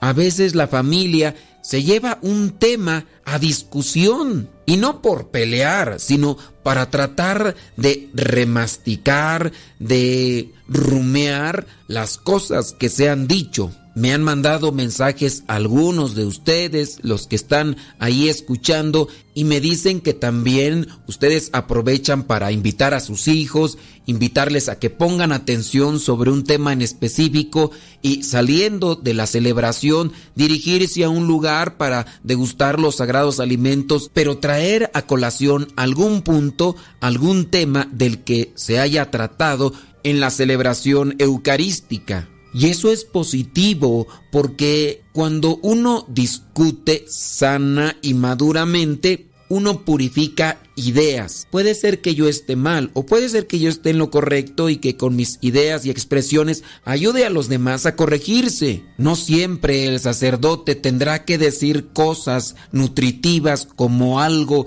que ustedes digan, ah, eso no lo conocía, lo conozco ahora, me sirve. En ocasiones el sacerdote incluso puede dar un tema, un tema a discutir y lo dejó en el aire, lo dejó inconcluso, incompleto y ahora ustedes tendrán que completarlo o desmenuzarlo en su familia después de la celebración, degustando los alimentos. A lo mejor incluso no van a llegar a nada concreto, pero han expuesto algo que podrá llevarles en algún otro momento a sacar ese tema y después de analizarlo se piensa mejor y quizá en una semana, 15 días, un mes, volvemos a tocar ese mismo tema pero con otras ideas después de haber repensado de manera personal. ¿Es bueno discutir? Sí, es bueno discutir, pero con las bases de madurez, de respeto, de fundamentos y con esos intervalos de hablar y escuchar. Jesús tiene que intervenir en esta discusión. Él sabe muy bien que no han comprendido estos judíos y tampoco sus apóstoles. La misma iglesia en sus inicios no comprendía hasta qué punto podían entender esas palabras de Jesucristo. Ellos conocían la Torá, ellos conocían la palabra de Dios y aún así no habían comprendido. Recordemos solamente por decir un tema cuando los caminantes de Emaús están también discutiendo sobre lo que acaba de acontecer en Jerusalén con Jesucristo y el resucitado se les hace presente y comienza a hablarles de las sagradas escrituras, se las comienza a explicar y ellos comienzan a entender algo tanto así que hasta sus corazones comienzan a arder por dentro, sin duda, por el fuego del Espíritu Santo. En otro momento Jesucristo llegará con sus mismos apóstoles y también les volverá a explicar las sagradas escrituras, pero ahora ya con un acontecimiento que no se pueden sacudir, en este caso la resurrección. Él ya les había hablado de esto y no lo entendían. Aquí también podríamos decir que les está hablando del pan de vida les está hablando de que tienen que comer su propia carne y posiblemente no lo agarran en ese momento. Necesitan más luz, más tiempo, más sabiduría, más explicación. A veces algunas personas que participan de retiros dan un cambio en su vida y los familiares tienden a señalarles o a criticarles e incluso algunos llegan a decir te lavaron el cerebro. Y es que el referirse a un lavado de cerebro es referirse a esas técnicas que se dice utilizaban o utilizan en algunos lugares para prácticamente controlar la mente, manipular a la persona a su modo y a su manera. Le han lavado el cerebro, dicen, cuando se refieren a una persona que ya no tiene control de sí que está siendo prácticamente manipulada por otros. Pero cuando se refiere a lo de la palabra de Dios, y la persona cambia porque se ha dejado iluminar por la palabra y llegan a decirle esa expresión, te han lavado el cerebro, creo que la aplicación de este término podría darse en el sentido que cuando uno discute todavía no tiene una idea clara. Puede ser que esa idea está distorsionada, es confusa. Muchas veces nosotros tenemos ideas sucias y necesitamos purificarlas y purificar las ideas es también lavarlas. Voy a purificar mis pensamientos, voy a purificar mis ideas.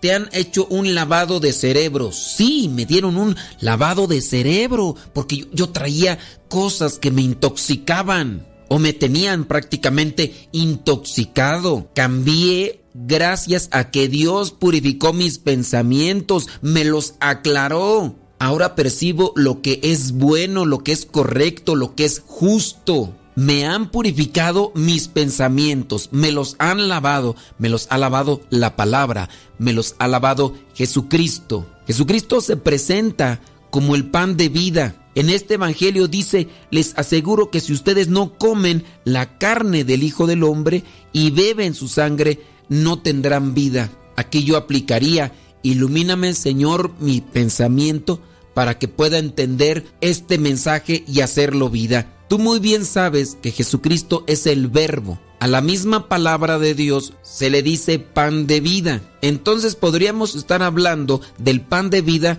en dos referencias. Primero, hablando desde la palabra, la fuerza de la palabra, el pan que se hace carne, Jesucristo el pan de vida.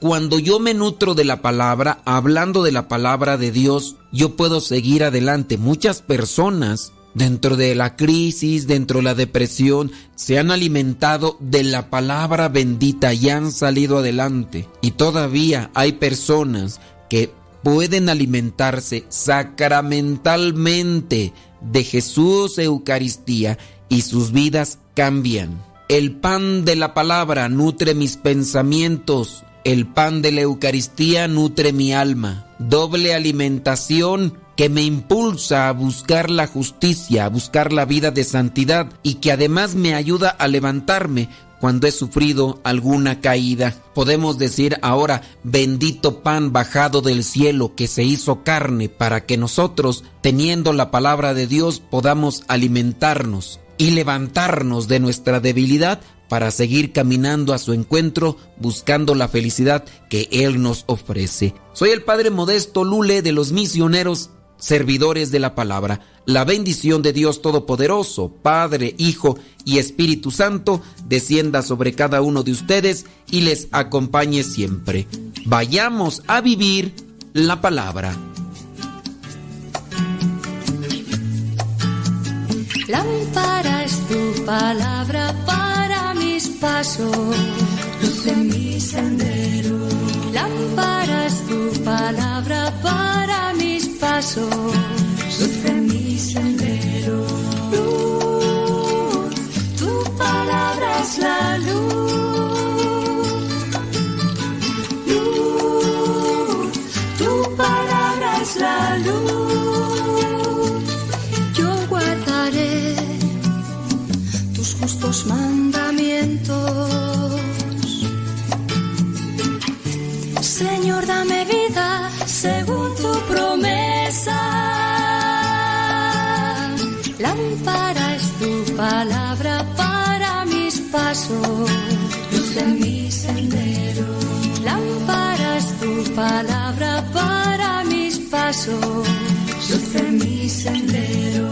Luz, tu palabra es la luz. Luz, tu palabra es la luz. Señor, está siempre en peligro. Pero no olvido tu voluntad. Lámpara es tu palabra para mis pasos, luz en mi sendero. Lámpara es tu palabra para mis pasos, luz en mi sendero. Palabra es la luz. Luz, tu palabra es la luz. Inclino mi corazón. Que nada me perturbe, Señor, de tu perfecta paz, de tu bella amistad, de tu inmenso amor y de tu redención. No permitas que los miedos dañen mi confianza, vendrán tempestades. No permitas que la carne manche mi pureza, vendrán huracanes. El mundo es tentación, salvación. El mundo es confusión, tú eres mi paz, Señor. Que nada me perturbe, Señor, de tu perfecta paz, de tu bella amistad,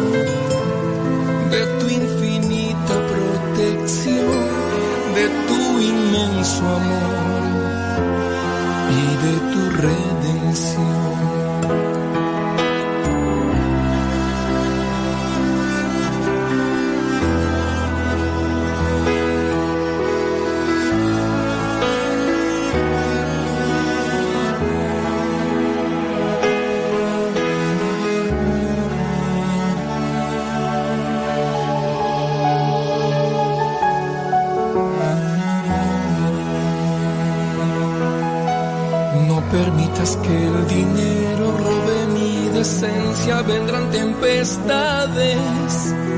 No permitas que el orgullo ahogue mi modestia, vendrán huracanes. El mundo es seducción, tú eres sanación.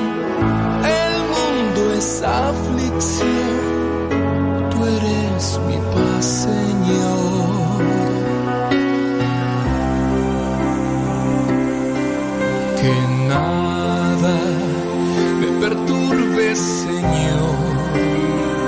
de tu perfecta paz, de tu bella amistad, de tu infinita protección, de tu inmenso amor.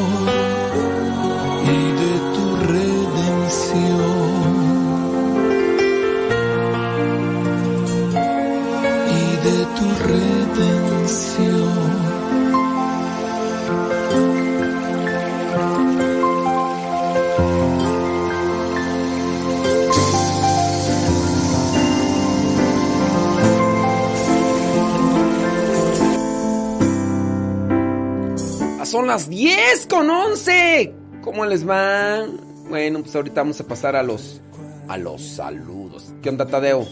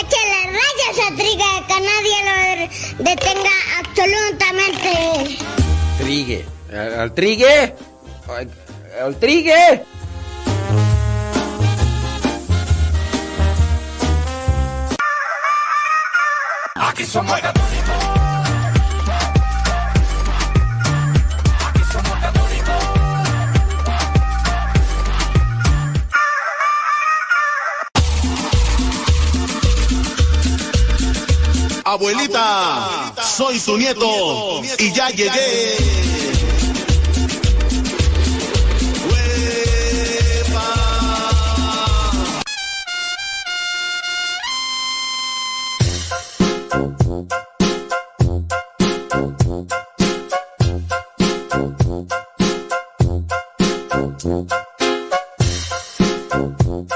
Ay, ay, ay, ay, ay, ay, ay, ay, ay. Sí, instrucción general de misal romano. Instrucción general de misal romano. Instrucción general de misal romano. Bueno. Déjame ver por acá.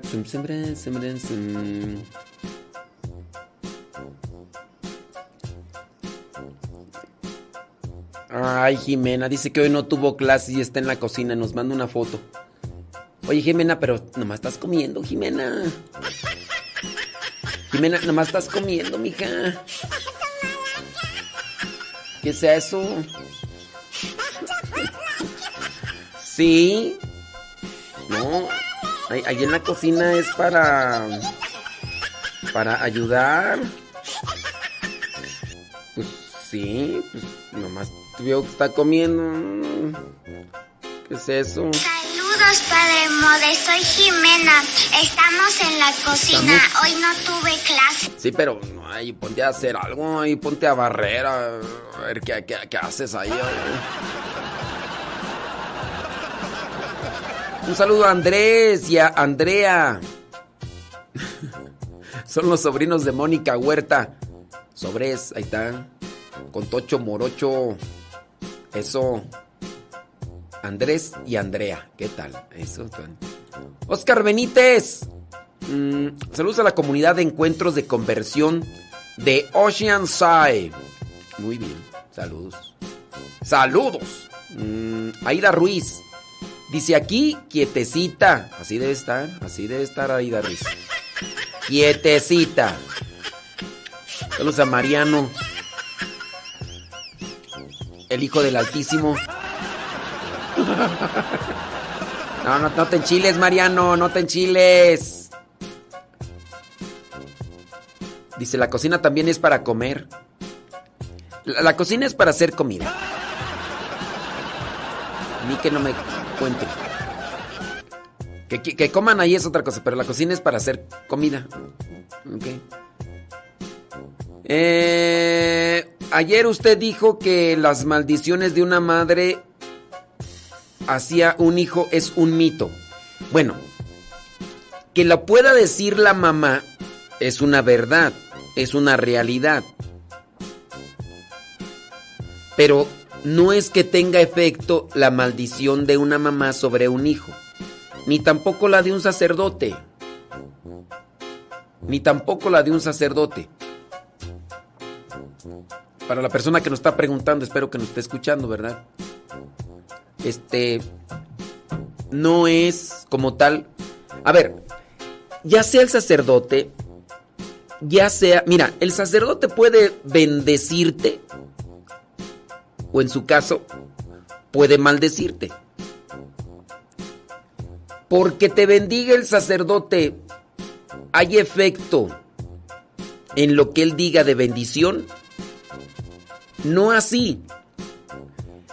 Yo puedo darte la bendición, la bendición de Dios Todopoderoso, Padre, que, que, que Dios bendiga tu vida, que Dios bendiga tu corazón. Esa bendición no es efectiva por el mero hecho de decirla. Porque tú también tienes que disponerte para que esa bendición sea efectiva. Lo mismo sucede con la maldición. Si el sacerdote, si hay algún sacerdote destrampado en la cabeza, te maldice, esa maldición como tal no tiene efecto. No tiene efecto. No sé si me doy a entender. Ni la bendición tiene efecto por el mero hecho de decirla, ni tampoco la maldición. La maldición tiene efecto en la medida en que tú crees que eso te va a afectar y te sugestionas y te lo crees y caminas trastabillando en la vida.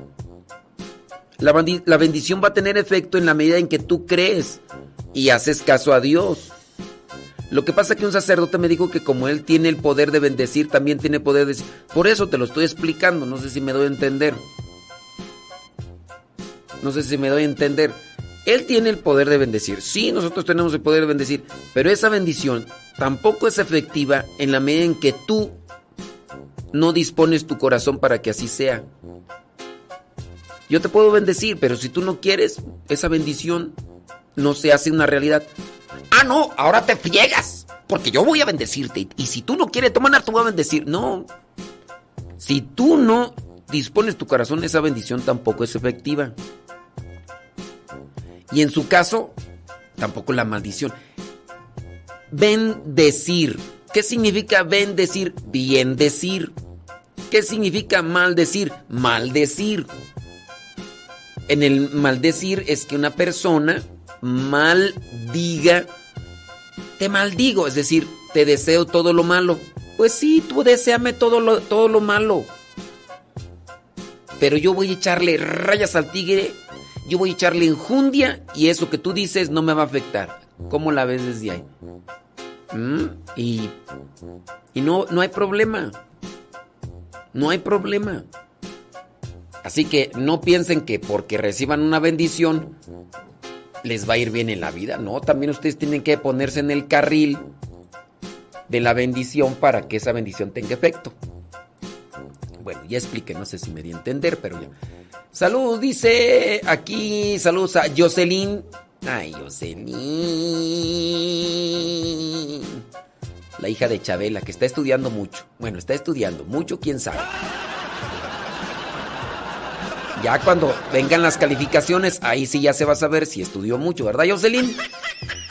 Eh, porque veces que están estudiando, pero que tú digas, uy, mucho, uy, yupi. Pues quién sabe. Está estudiando, mucho, quién sabe.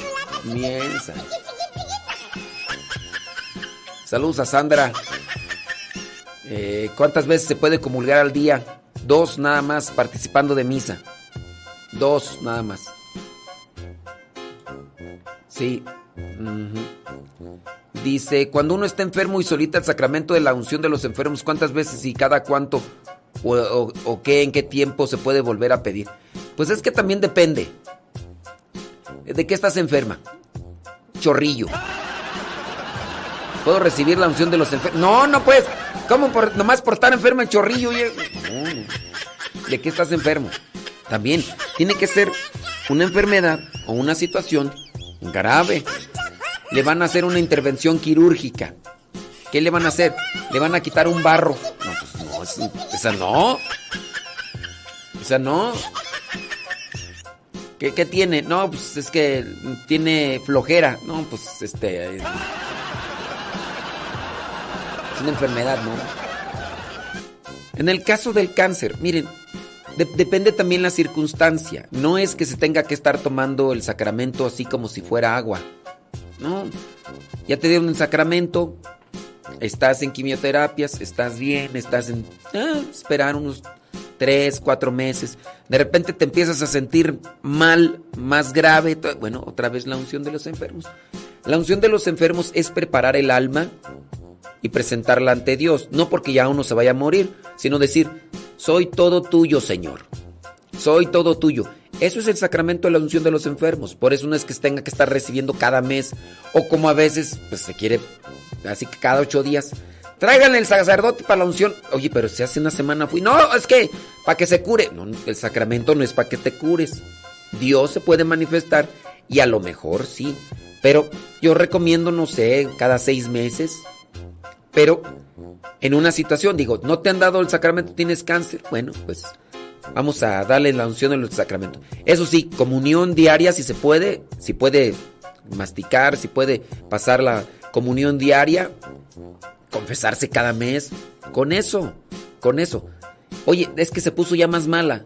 Bueno, pues ya se puso más grave. ¿Hace cuántos meses que le dimos la unción de los enfermos? Hace unos 3, 4, 5. Ah, bueno, vamos a darle nuevamente la unción. Y así. No sé si me di a entender. Pero pues ya pasaron seis meses. ¿Cómo te sientes? No, ya mejor. Ah, no, pero es que el padre dijo que cada seis meses. Vamos otra vez. No, o sea, no es por un tiempo, sino es disponer alma, vida y corazón y cuerpo y todo para que, que Dios se haga presente en uno y uno esté tranquis, tranquis y ya. Entonces hay que analizar el caso, ¿eh?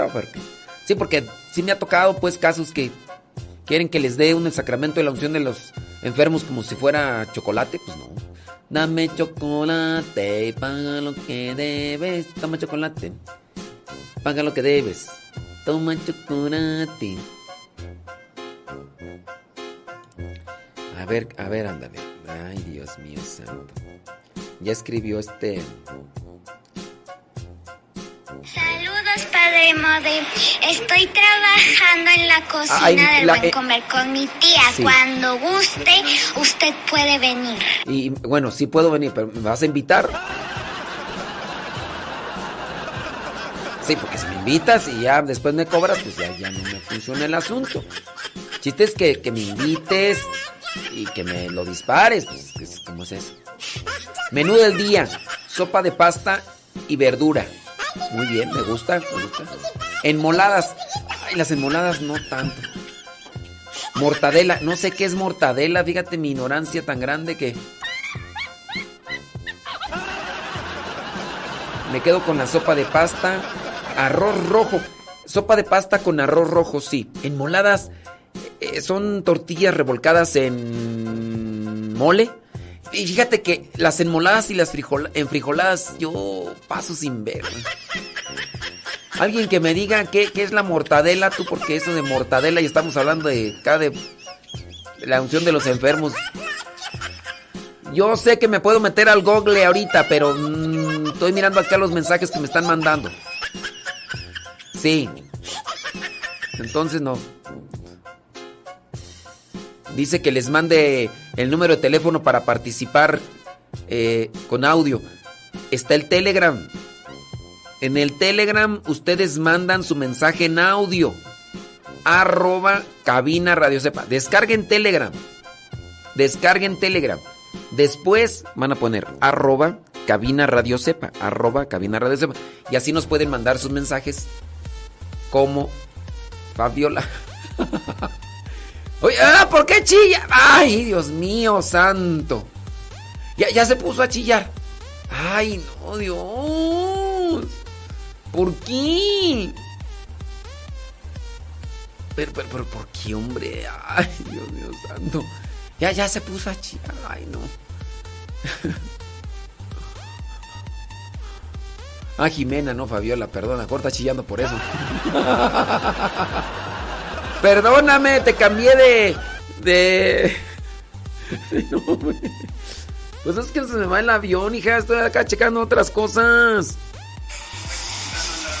Sí, cuando guste venir, también tenemos enchiladas chilaquiles y milanesa. Ah, mira, unos, unos chilaquiles con milanesa me late. Sí.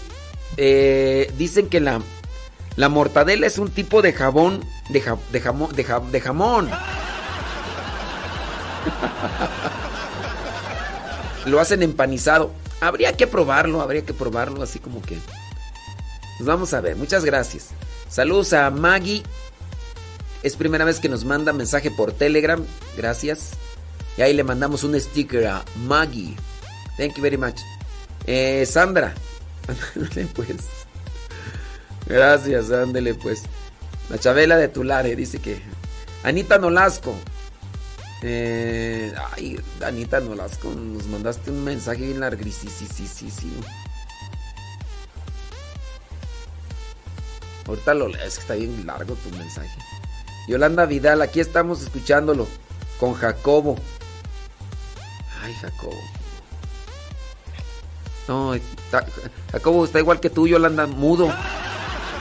Saludos, padre, por estar. Ah, ya, ya se le acabó el 20. Pon- ponle unos. Ponle un dólar más para que hable. Pon- pon- Ponle una cora porque ya no, ya no habló Jacobo. Hay que ponerle una- un dólar ahí para que hable completamente Jacobo. Ay. Saludos, dice que hay, hay padrinos de pestañas postizas. Santo Dios. Eso dice José Reynoso, ¿a poco sí? Ay, Dios mío. En fin, en fin, en fin. Em, aún no cumple el sacerdote un año que llegó a nuestra parroquia. Nos mandó llamar a nosotros como esposos, escribe esta persona, para ser parte de la mayordomía que organizará las fiestas de los santos patronos Felipe y Santiago del 2022 al 2025. Nos toca organizar los años siguientes, hasta el 25, o sea, 23, 24 y 25. Juan, su- Ojalá le sea posible nos oriente para que no solo sea la fiesta, a pesar de que no son los patronos de la parroquia tendrá, no, es que hay fiestas, hay parroquias que hasta hacen hacen fiesta hasta de porque no hay fiesta. Dice mm, ya que la única fiesta que se realizaba en grande es la de nuestro Padre Jesús el tercer miércoles de enero, ya que es una fiesta que lleva muchos años, más de 50 años, y que es como la mayoría de las fiestas del pueblo. Por eso es que le pido su consejo, comentario, sugerencia, ya que pienso que un, un que un buen momento para innovar y al mismo tiempo formarnos como pueblo de. Mira, ahí va la respuesta. Tú ya has tomado los cursos bíblicos. Tú ya has tomado los cursos bíblicos. Acuérdate que una fiesta parroquial debe tener un enfoque de evangelización, sí, de alegría, pero de evangelización. Pueden hacer ustedes los encargados de la fiesta enfocándose a lo más religioso. Si en este caso conozcan la vida de los santos, denla a conocer, ha- busquen lo de los arreglos de flores, lo de las misas, busquen lo de pláticas como un cierto tipo de preparación para la fiesta, algo así como si fuera un novenario, y que en el novenario no solamente se rece, sino que se dé a conocer la vida de los santos o las virtudes de los santos, y que esto se haga cada año durante el tiempo que les toque a ustedes. Que vayan los que quieran. Que vayan los que quieran, pero ustedes siempre hagan la invitación. Si se evangelizan, aunque sea pocos, porque muchos cristianos, católicos, mitoteros, argüenderos, gorrones, pues nada más van a ir para pues para la fiesta. Pero ustedes enfóquense en eso. Hagan un novenario, pero de conferencias. Inviten a conferencistas, a predicadores.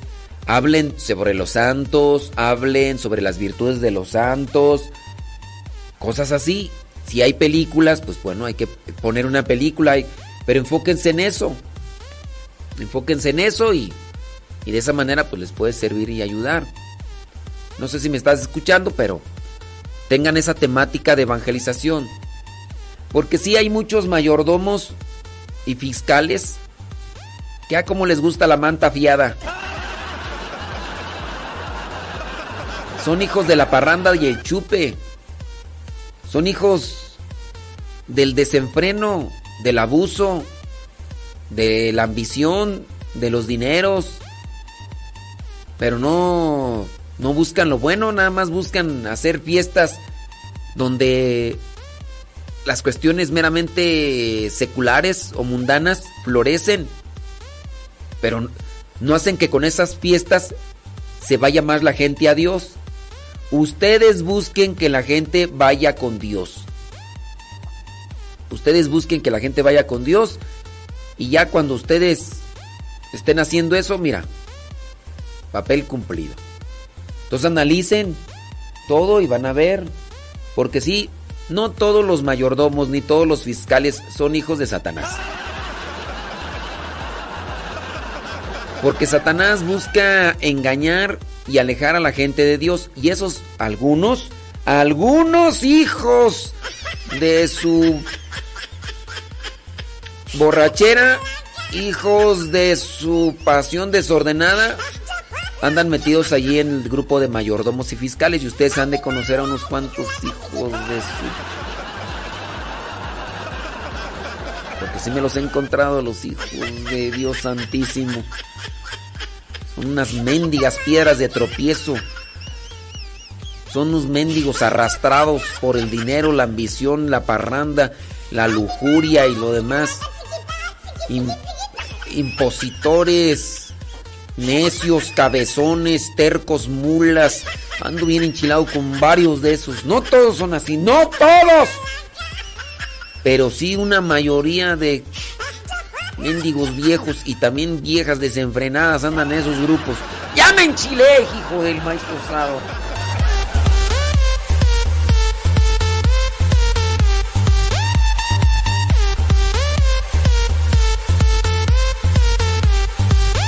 Écheme agua porque ya me calenté. Y no te calientes, Colorado. No todos los mayordomos ni los fiscales son así. Pero una mayoría que me he encontrado, así son los hijos de su tiznada.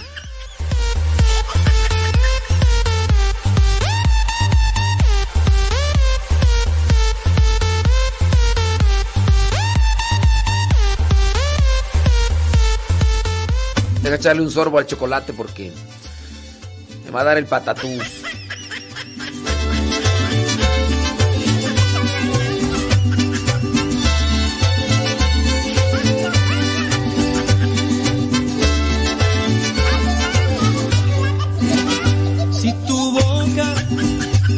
Pecar, si tu boca te hace chismear, si en tu boca mentiras hay, si con tu boca haces pecar.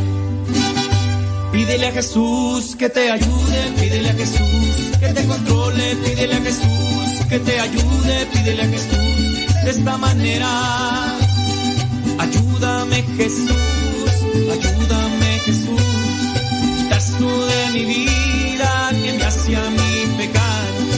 Ayúdame Jesús, ayúdame Jesús, tú de mi vida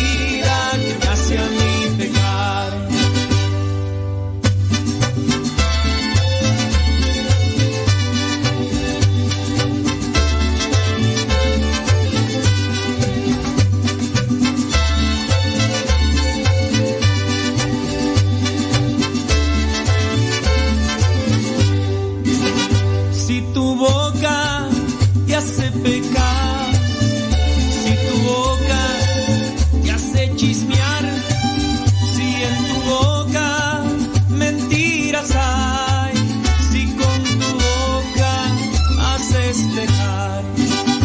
Pídele a Jesús que te ayude, pídele a Jesús que te controle, pídele a Jesús que te ayude, pídele a Jesús de esta manera. Ayúdame Jesús, ayúdame Jesús.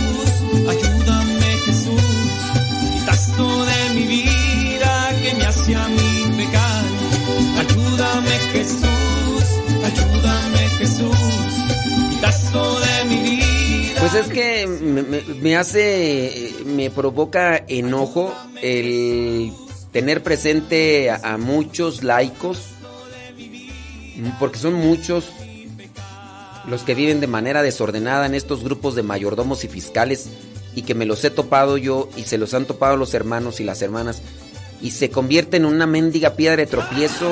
Eso es lo que me enchila. Poquitos, poquitos mayordomos y fiscales me he encontrado que buscan llevar a la gente a Dios, pero muchos de estos mayordomos y fiscales nada más están queriendo llevar dinero a sus bolsillos y están alejando a la gente de Dios con las fiestas, más preocupándose por las fiestas paganas que por las fiestas cristianas, buscando a ver qué baile traen, quemar una cantidad de dinero en los cohetes, en los castillos y, y en to- yo ese dinero es tirado a la basura. O sea, el santito eh, Dios nadie en el cielo se va a poner más contento porque quemen pólvora con la que contaminan el ambiente, espantan a los perros y los gatos y después muchos de esos mendigos. Es que estoy enchilado, mendigos algunos mayordomos y fiscales ni a misa se meten los desgraciados. Allá está afuera, allá están afuera emborrachándose, haciendo cuentas de a ver cuánto dinero se van a echar al, al bolso. Eso es lo que me enoja. Y les digo pues porque recientemente pues acaban de pasar Semana Santa. Y habías de escuchar tú todas las historias de esos mendigos desgraciados, mayordomos y fiscales. Algunos, no todos, algunos. Y eso es lo que me enchila. Eso es lo que me enchila a mí. Son esos desgraciados. Esos desgraciados fiscales y mayordomos que están alejados de Dios. No todos. No todos. No todos. Pero sí hay un montón. Y, y ahorita, después de la misión de Semana Santa, es donde me toca a mí escuchar.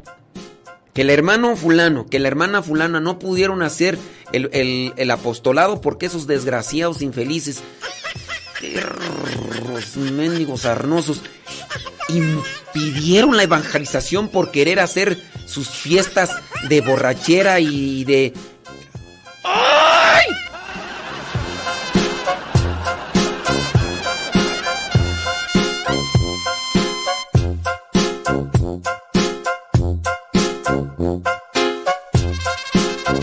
¿O a poco no, señora Gaby Ordaz? ¿A poco no hay muchos de esos desgraciados? Y la palabra desgraciados es que no, lo- no tienen la gracia, porque nada más andan buscando el dinero, nada más andan queriendo quemar cohetes y, y- y botines y, y chalecos como los de Antonio Aguilar. Si usted me está escuchando y es mayordomo y es fiscal y no es como esos, no se ponga el chaleco, ¿ok? Porque el chaleco es como los de Antonio Aguilar.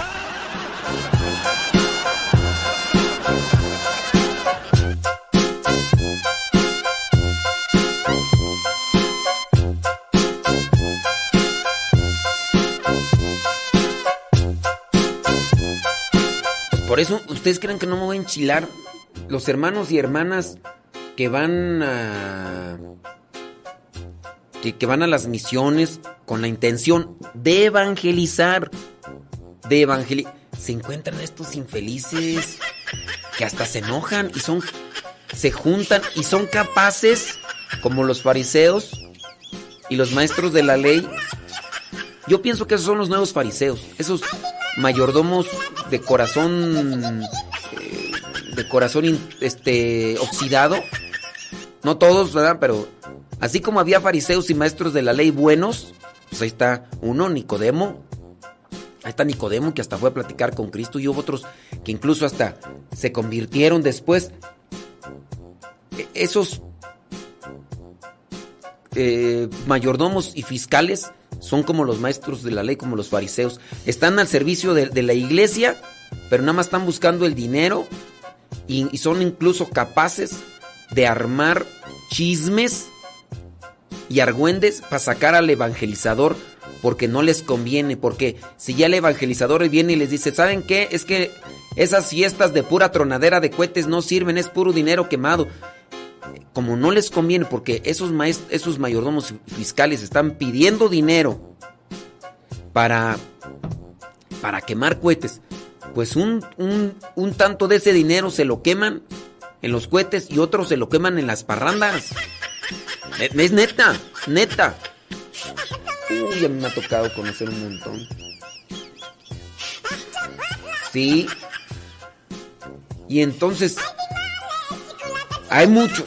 Y eso, esos son los nuevos fariseos maestros de la ley que se ponían en contra de Jesús y que incluso fueron capaces de contratar, de pagar a gente que levantara falsos. Esos son, no todos, porque recuerden que no todos los maestros de la ley ni todos los fariseos eran mulas como, como esos. Y si usted no es mula, si usted es este mayordomo y fiscal y dice, yo no soy como esos, usted no se ponga el saco. Pero sí hay muchos de. ¿A poco no, señora Gaverdas? ¿Usted, a poco ahí en Boyeros, poco no hay de esos que, que le andan pidiendo dinero a la gente, aunque son testigos de Jehová, para la fiesta patronal? Si la gente se niega a dar la cooperación que han establecido, aunque sean testigos de Jehová, le cortan el agua, le cortan la luz, o en su caso, no le permiten que se celebre misa en la capilla. Se murió fulano de tal, pues a ver dónde le celebra misa, porque aquí no le vamos a dar chance de entrar. ¿Por qué? Porque no apoyaba para las fiestas parroquiales, para la fiesta de la capilla. ¿A poco no, señora Gaby? No, deja de eso. Ahí está el cementerio, el cementerio ahí del pueblo de la capilla. Pues he sabido que algunos no les permiten. Ah, ya se murió fulano de tal, pues qué bueno que ya se lo cargó el payaso. Pero ¿sabes qué? Era de las personas que no apoyaban en las fiestas parroquiales. Y como no apoyaba, aquí no va a entrar en este cementerio. Y buscan gente para ponerla a la entrada y son capaces de agarrarse ya golpes para no dejar sepultar. Ah, pero como ya tienen contrato ahí y tienen ahí vínculo con, con los encargados, entonces, donde el encargado del cementerio permita enterrar a una persona que no apoyó en las fiestas patronales, ahí se las van a tener que... Y si no, son capaces de ir a sacarlo en la noche y aventarlo allá afuera, ¿por qué? Así son. Así son. Yo he sabido de algunos que han invitados para ser mayordomos y no han salido bien. ¿Por qué? Porque no, no quieren tampoco apegarse a esas formas que algunos dinosaurios que están ahí en el... No digo de boyeros, pero eh, estoy hablando del grupo, un grupo en general. En grupo en general. ¿eh? ¿A poco no? Fíjate. No sé si lo digo esto, no lo digo porque, mira, dice aquí, le voy a platicar algo que pasó con mi papá cuando murió. No sé si, si lo digo, no lo digo, lo digo, no lo digo, cabo qué. Dice, no permitieron tocar. Ah, dice que sí lo diga. Bueno, eh, total. O sea, para que vean cómo es la gente desgraciada. Cabo, esos arrastrados ni nos escuchan. De todas maneras, no. Esos no escuchan música de Dios, no escuchan programas de Dios. Están ahí escuchando música de cantina, puro grupo firme. Fierro pariente, fierro pariente. E- Esos desgraciados no, no se ponen a escuchar cosas de Dios, no se preocupen, no nos van a escuchar, no nos van a escuchar. Pero, bueno, dice la señora Gaby Ordaz, fíjense cómo está el asunto. Eh, murió, murió el señor, eh, eh, su papá. Y dice que cuando murió su papá, el papá de la señora Gaby Ordaz, no permitieron tocar la campana, que porque no pagó la mayordomía un año. La encargada se cree la mamá de los pollitos. Entonces, entonces, un año. O sea que ahí te tienen en lista. Ahí te tienen en lista. A ver. No, no pagó fulano de tal. Apúntalo, ahí tache, en este año. Oye, ¿en, qué año? Hace un montón. oh, no, no importa. ¿Sabes qué murió? Porque hay costumbres. Digo, esas costumbres no son trascendentales, digo yo, pues si, si un día, pues un día me voy a morir yo, ¿verdad? Pero a mí si no me tocan campanas, no, no se preocupen, yo no es por la campana que voy a recibir un juicio más misericordioso. Pero bueno, allá ustedes, ¿verdad? Pero dice que la, la encargada no permitió que tocaran la campana cuando murió el señor Raúl, porque pues un año, un año no pagó. Entonces dice que tuvieron que pagar 1800 por tocar solo una vez la campana. O sea, que tuvieron que pagar, que tuvieron que pagar 1800 pesos para que pudiera tocar la campana. O sea, Cristian, tú dime, ¿e- ¿es uno ser desgraciado? Pues mira, eh, murió un señor.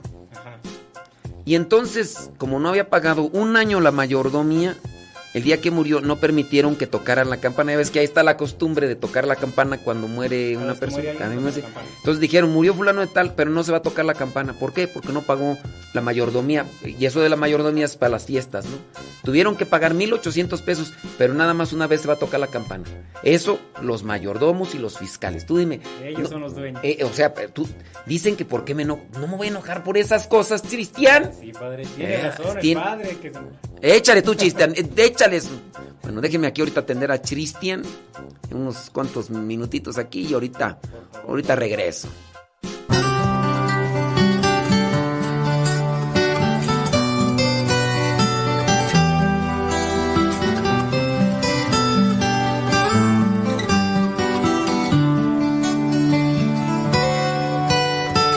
Hace 15 años regalo de Dios que mi vida cambió y llenó de tanto amor. Una linda mujer me envió, su carita me cautivó, responsable Dios me dejó de cuidar su corazón. Fue ese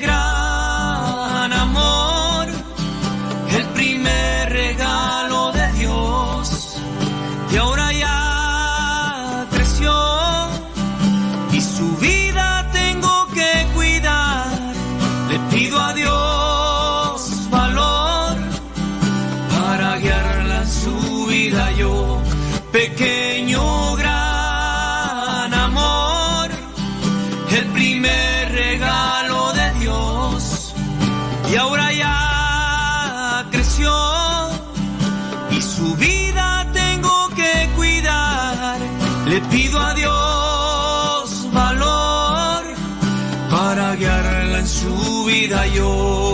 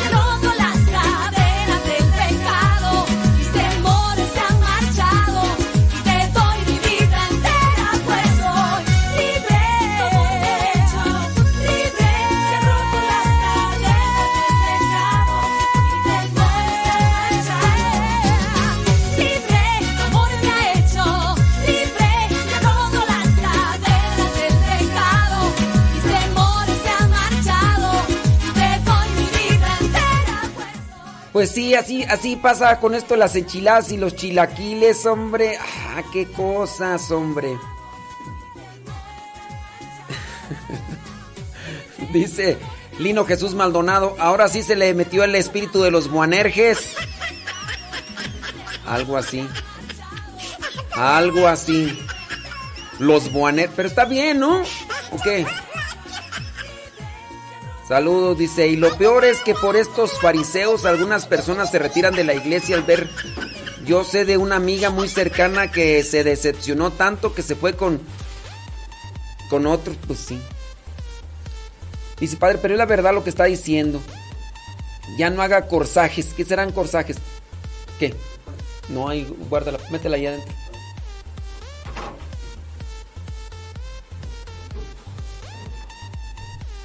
Ándale. Acomódala ahí bien nomás.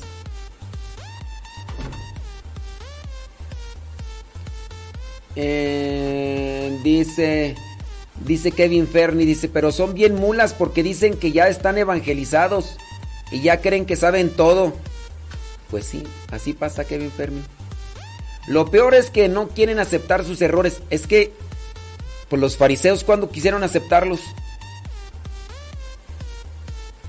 Sí.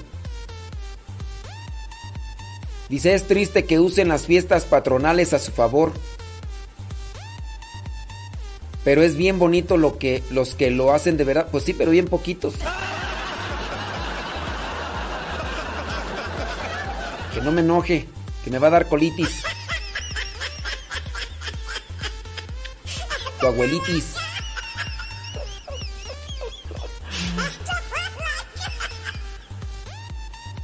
No, dice, no había podido encontrar cómo hacerlo, solo sabía de usted por la fama.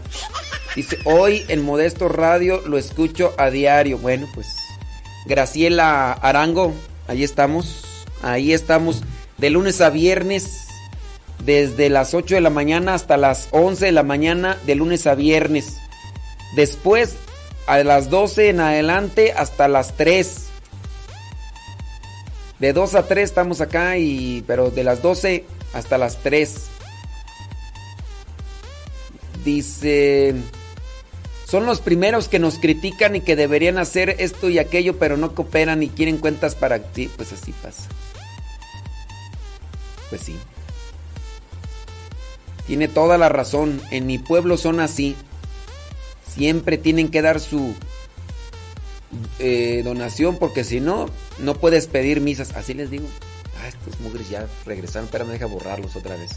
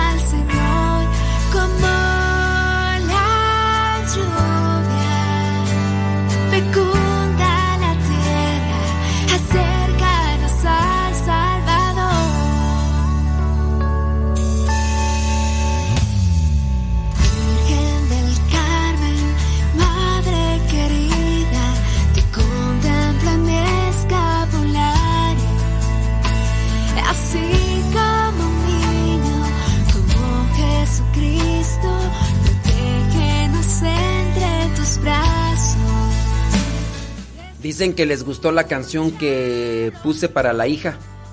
¿Cuál hija? Hija de su. ¿Cuál canción para la hija tú? Ni sé qué canción.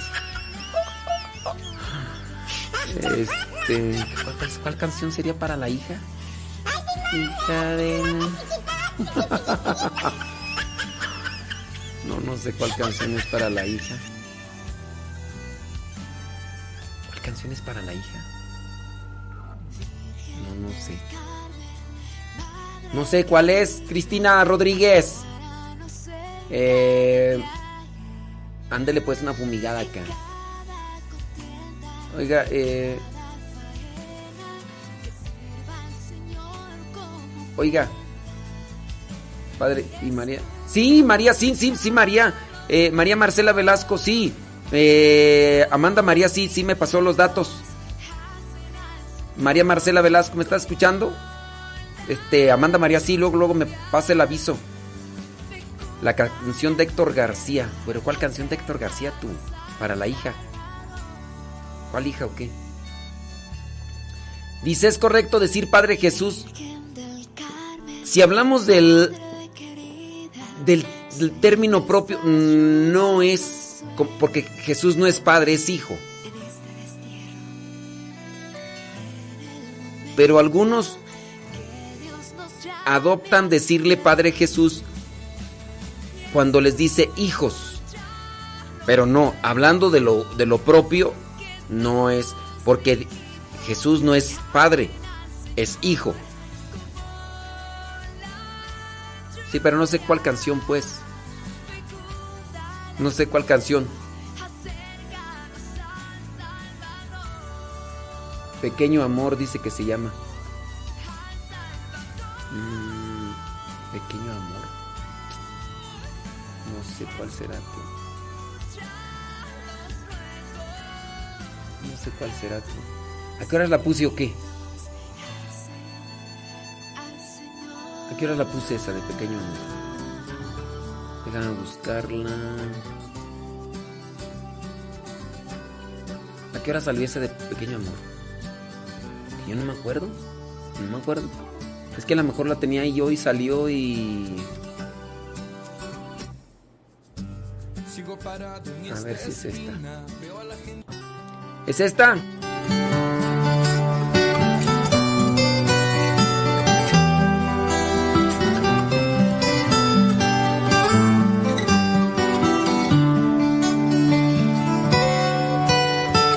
Hace 15 años llegó Se llama El primer regalo, no se llama Primer amor. que mi vida cambió y llenó de tanto amor. Una linda mujer me envió, su carita me cautivó. Responsable Dios me dejó de cuidar su corazón. Fue ese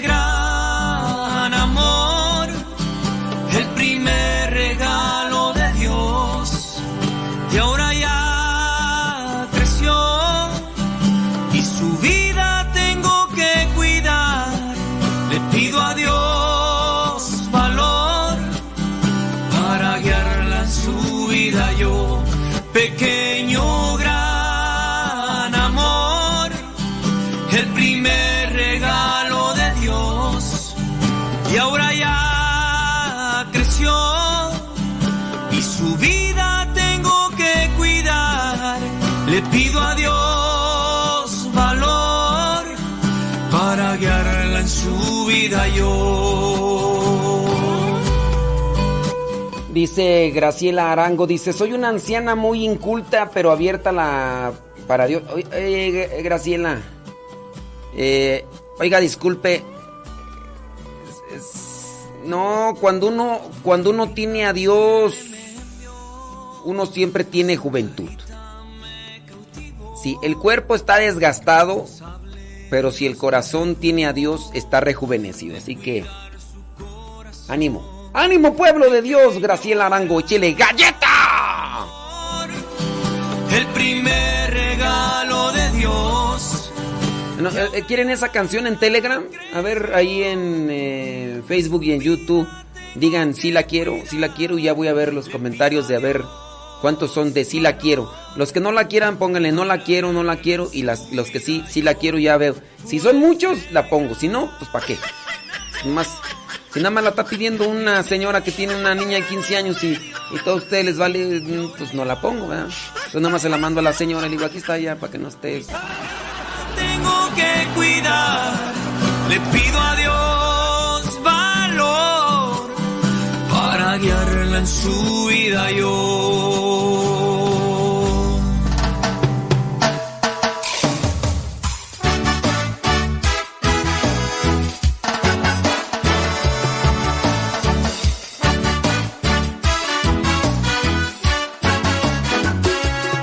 Pongan si la quiero en Facebook y en YouTube, en Telegram no. En Facebook pongan si la quiero. En Facebook. En Facebook y en YouTube. Ahí hasta parece que les. Cuando les digo en Telegram, todos en Facebook y en YouTube. Cuando les digo en Facebook y en YouTube, todos en Telegram. Ay, Dios mío. Después de la lluvia el sol vuelve a nacer, que después de mi llanto sonriré otra vez. Señor, te doy gracias porque puedo cantar. Que después de la noche vuelve a amanecer, después de la lluvia el sol vuelve a nacer, que después de mi llanto sonriré otra vez. Porque sé que me amas, sé que conmigo tú estás, sé que me acompañas, eres camino y verdad.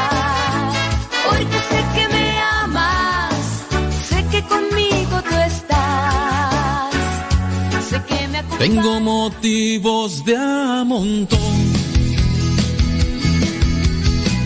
para ser feliz viviendo. Por ti dejé todo, no me queda nada. Hoy tengo más, nada me falta. Están saliendo más comentarios de no la quiero, ¿eh? Cada momento que. Señora Gaby Ordaz, usted no la quiere ya pronto la quinceañera, ¿no? O ya, ya pasó, ¿no? Ya mero, ¿no? En la sonrisa de mi madre, en el cansancio de mi padre, en los que ya no están aquí. Y es por ti. Alejandro Campeche dice que no la quiere. Bueno, nomás tantito.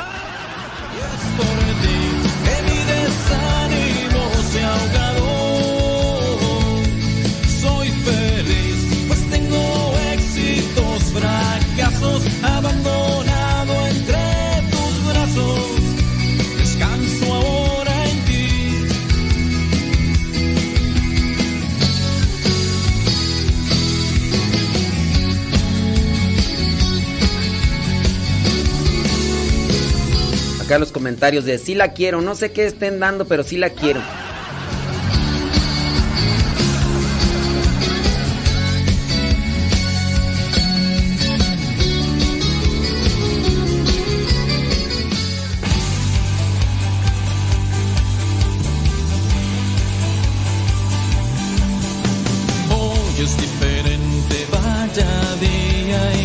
Voy a revisar si estas canciones están registradas porque me gustan mucho, pero hace años estaban registradas. Ahorita no sé. Parece ser que ya no. Si no están registradas. ¡Ay! ¡Papá! ¡Que tus hijos vuelan!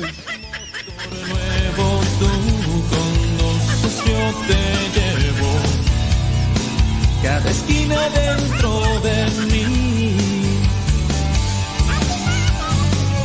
Todo haces nuevo y ya nada es igual. Tú al volante dime pues qué puede pasar. Mismo coche, motor nuevo. Vamos, no seas más tú el conductor. Mismo coche, motor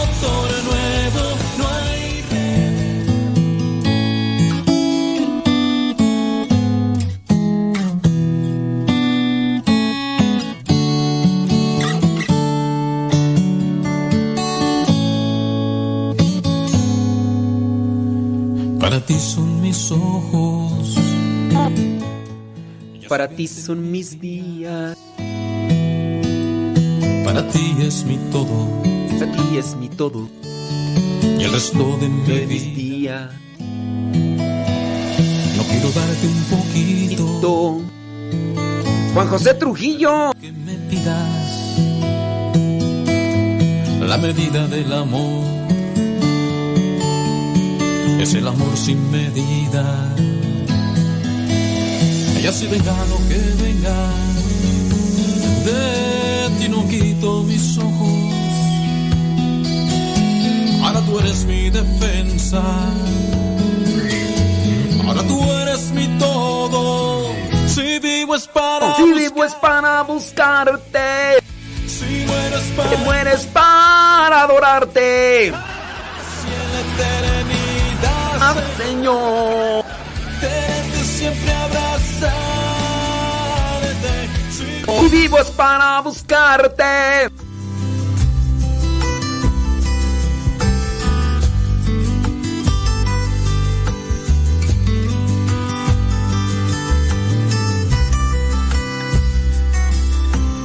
Buenas rolas. Vuelta en U. Juan José Trujillo.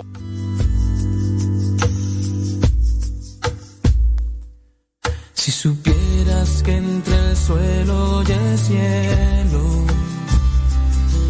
para mí no existe alguien más que tú. Si supieras que despierto te sueño y en la noche soy quien apaga tu luz. Sé que te has cansado no puedes más. Descansa en mis brazos, detente donde vas.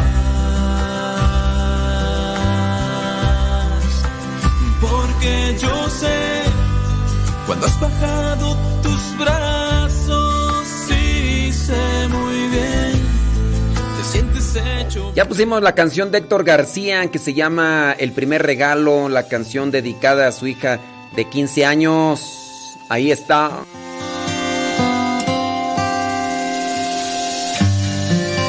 Y yo aquí probando a ver si estas canciones están registradas ya casi al final del programa.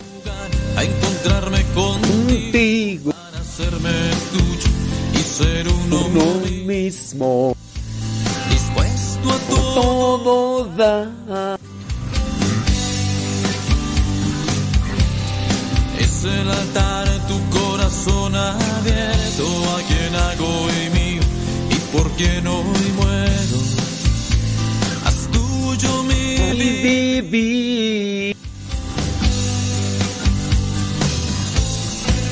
Tómame tal como soy.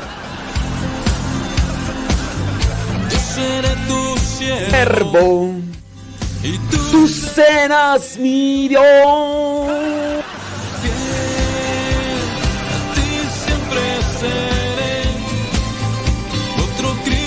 que Quiero ser no fallará. mi amor por ti.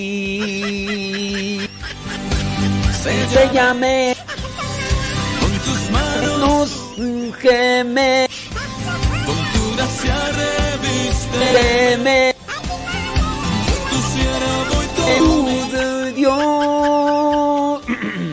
¿Qué tal, eh? No, Están chidas rolas, ¿no? Grupo Vuelta en U. Para contrataciones, busca a Juan José Trujillo. Ay, esa no, porque me duele el primer amor. ¿Y el único? ¿eh? voy a decir Decirte un montón de cosas. cosas bonitas y bien hermosas. Porque todito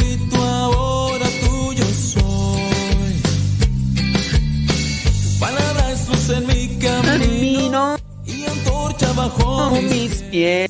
Que no se acabe más por ti mi ser.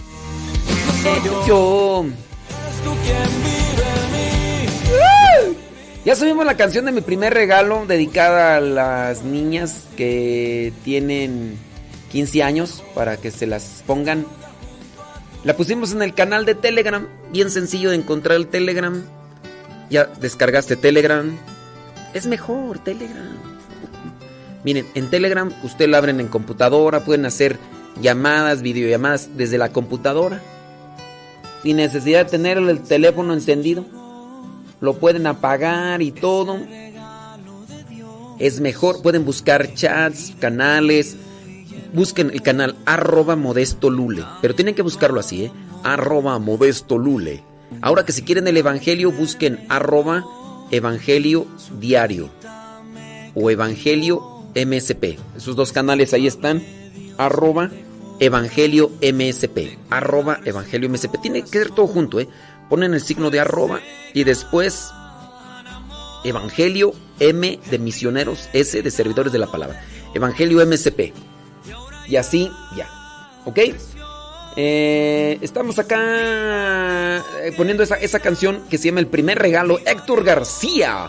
Héctor García, ahí para las niñas de 15 años, por si. Ya lo pusimos en ese canal de Telegram. Aprovechenlo. Eh, nada más. Nada más 49 personas han pasado ahí. O sea, nada, entonces no combina. Gente que ni nos escucha va a decir, ay, aquí acaban de poner una canción, ay, guácala, qué canción, ay, yo no sé para qué pues no sé canciones, aquí, Dios mío, para guiarla en su vida yo.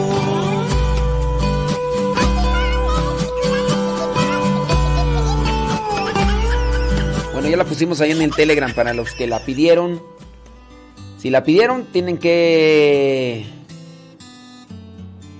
Dice Gloria que mi, mi prima Goya que ahí la llevo. Pues no te creas, ya la traigo.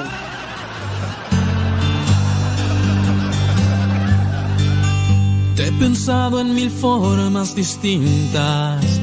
Has llenado de sueños y risas esta casa hoy construida sobre ti.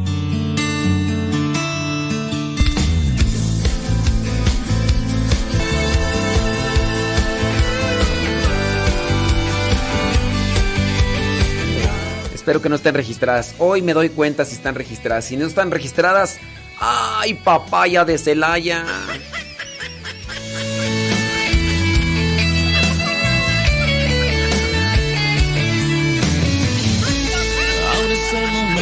De escuchar, bajar la guardia.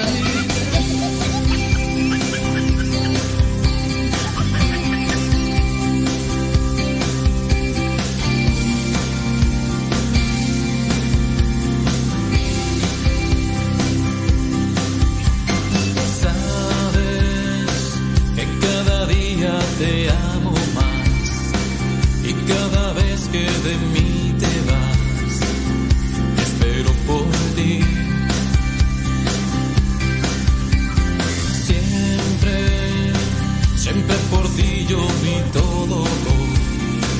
Ya me al extremo incluso Con 20 segundos me doy cuenta si una canción está registrada. Ya con 20 segundos la detecta Facebook y YouTube y me tumba la transmisión.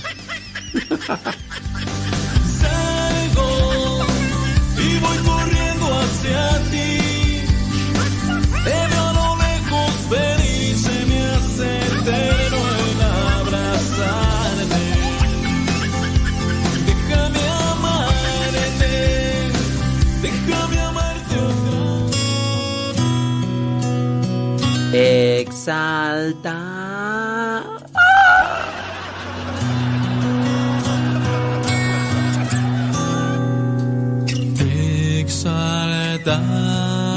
Exaltamos, exaltamos,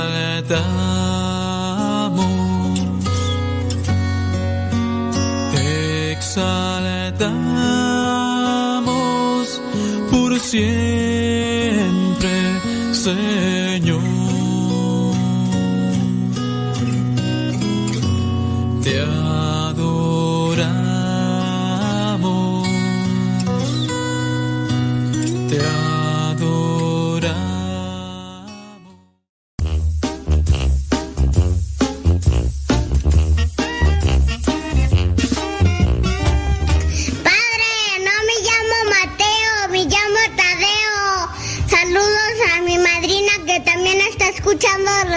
Radio Zepa. Échale rayas a Triga, que nadie lo detenga absolutamente.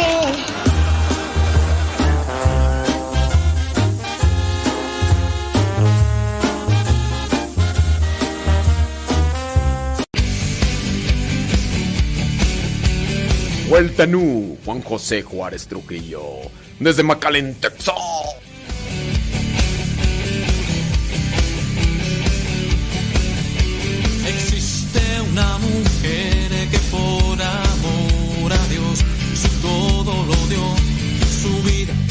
Entregó en silencio como sierva, como hija y como esclava del cielo. Existe un corazón el cual se convirtió en la cuna de un sol, la madre de aquel varón judío, de aquel precioso niño cual su vida entregó.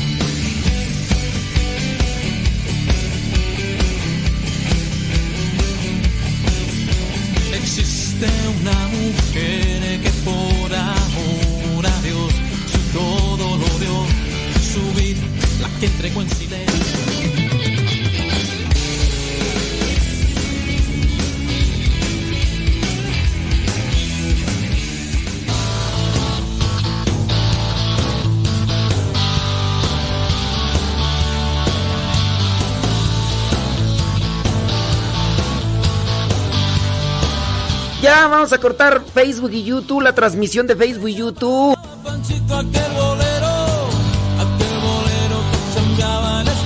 Que no estén registradas, que no estén registradas para poderlas transmitir por Facebook y YouTube. Que no estén, que no estén.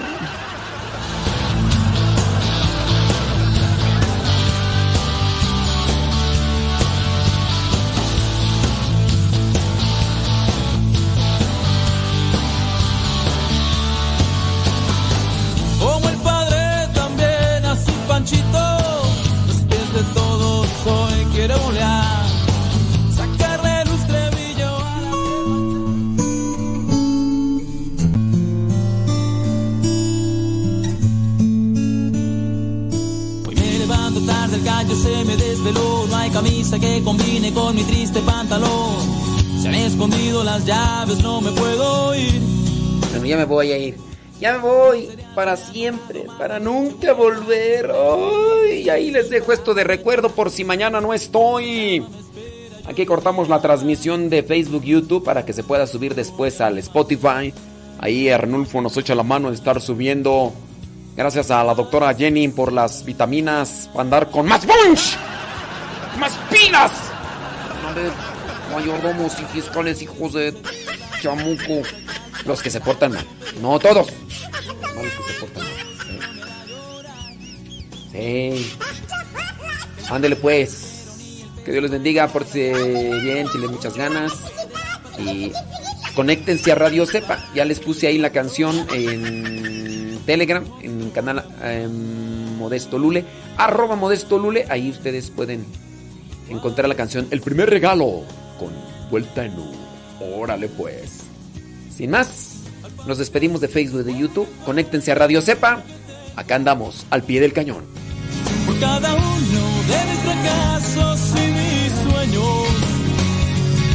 Porque a pesar de que soy gigante, aún sigo pequeño. Por otro de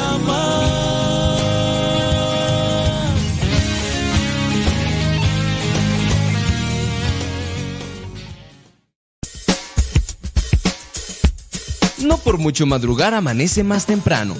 Pero si tú madrugaste, ya pudiste escuchar todo el programa. Nos escuchamos en la próxima. En el programa Al que Madruga.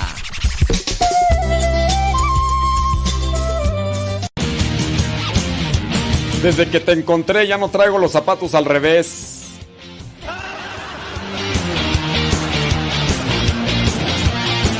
Sobres.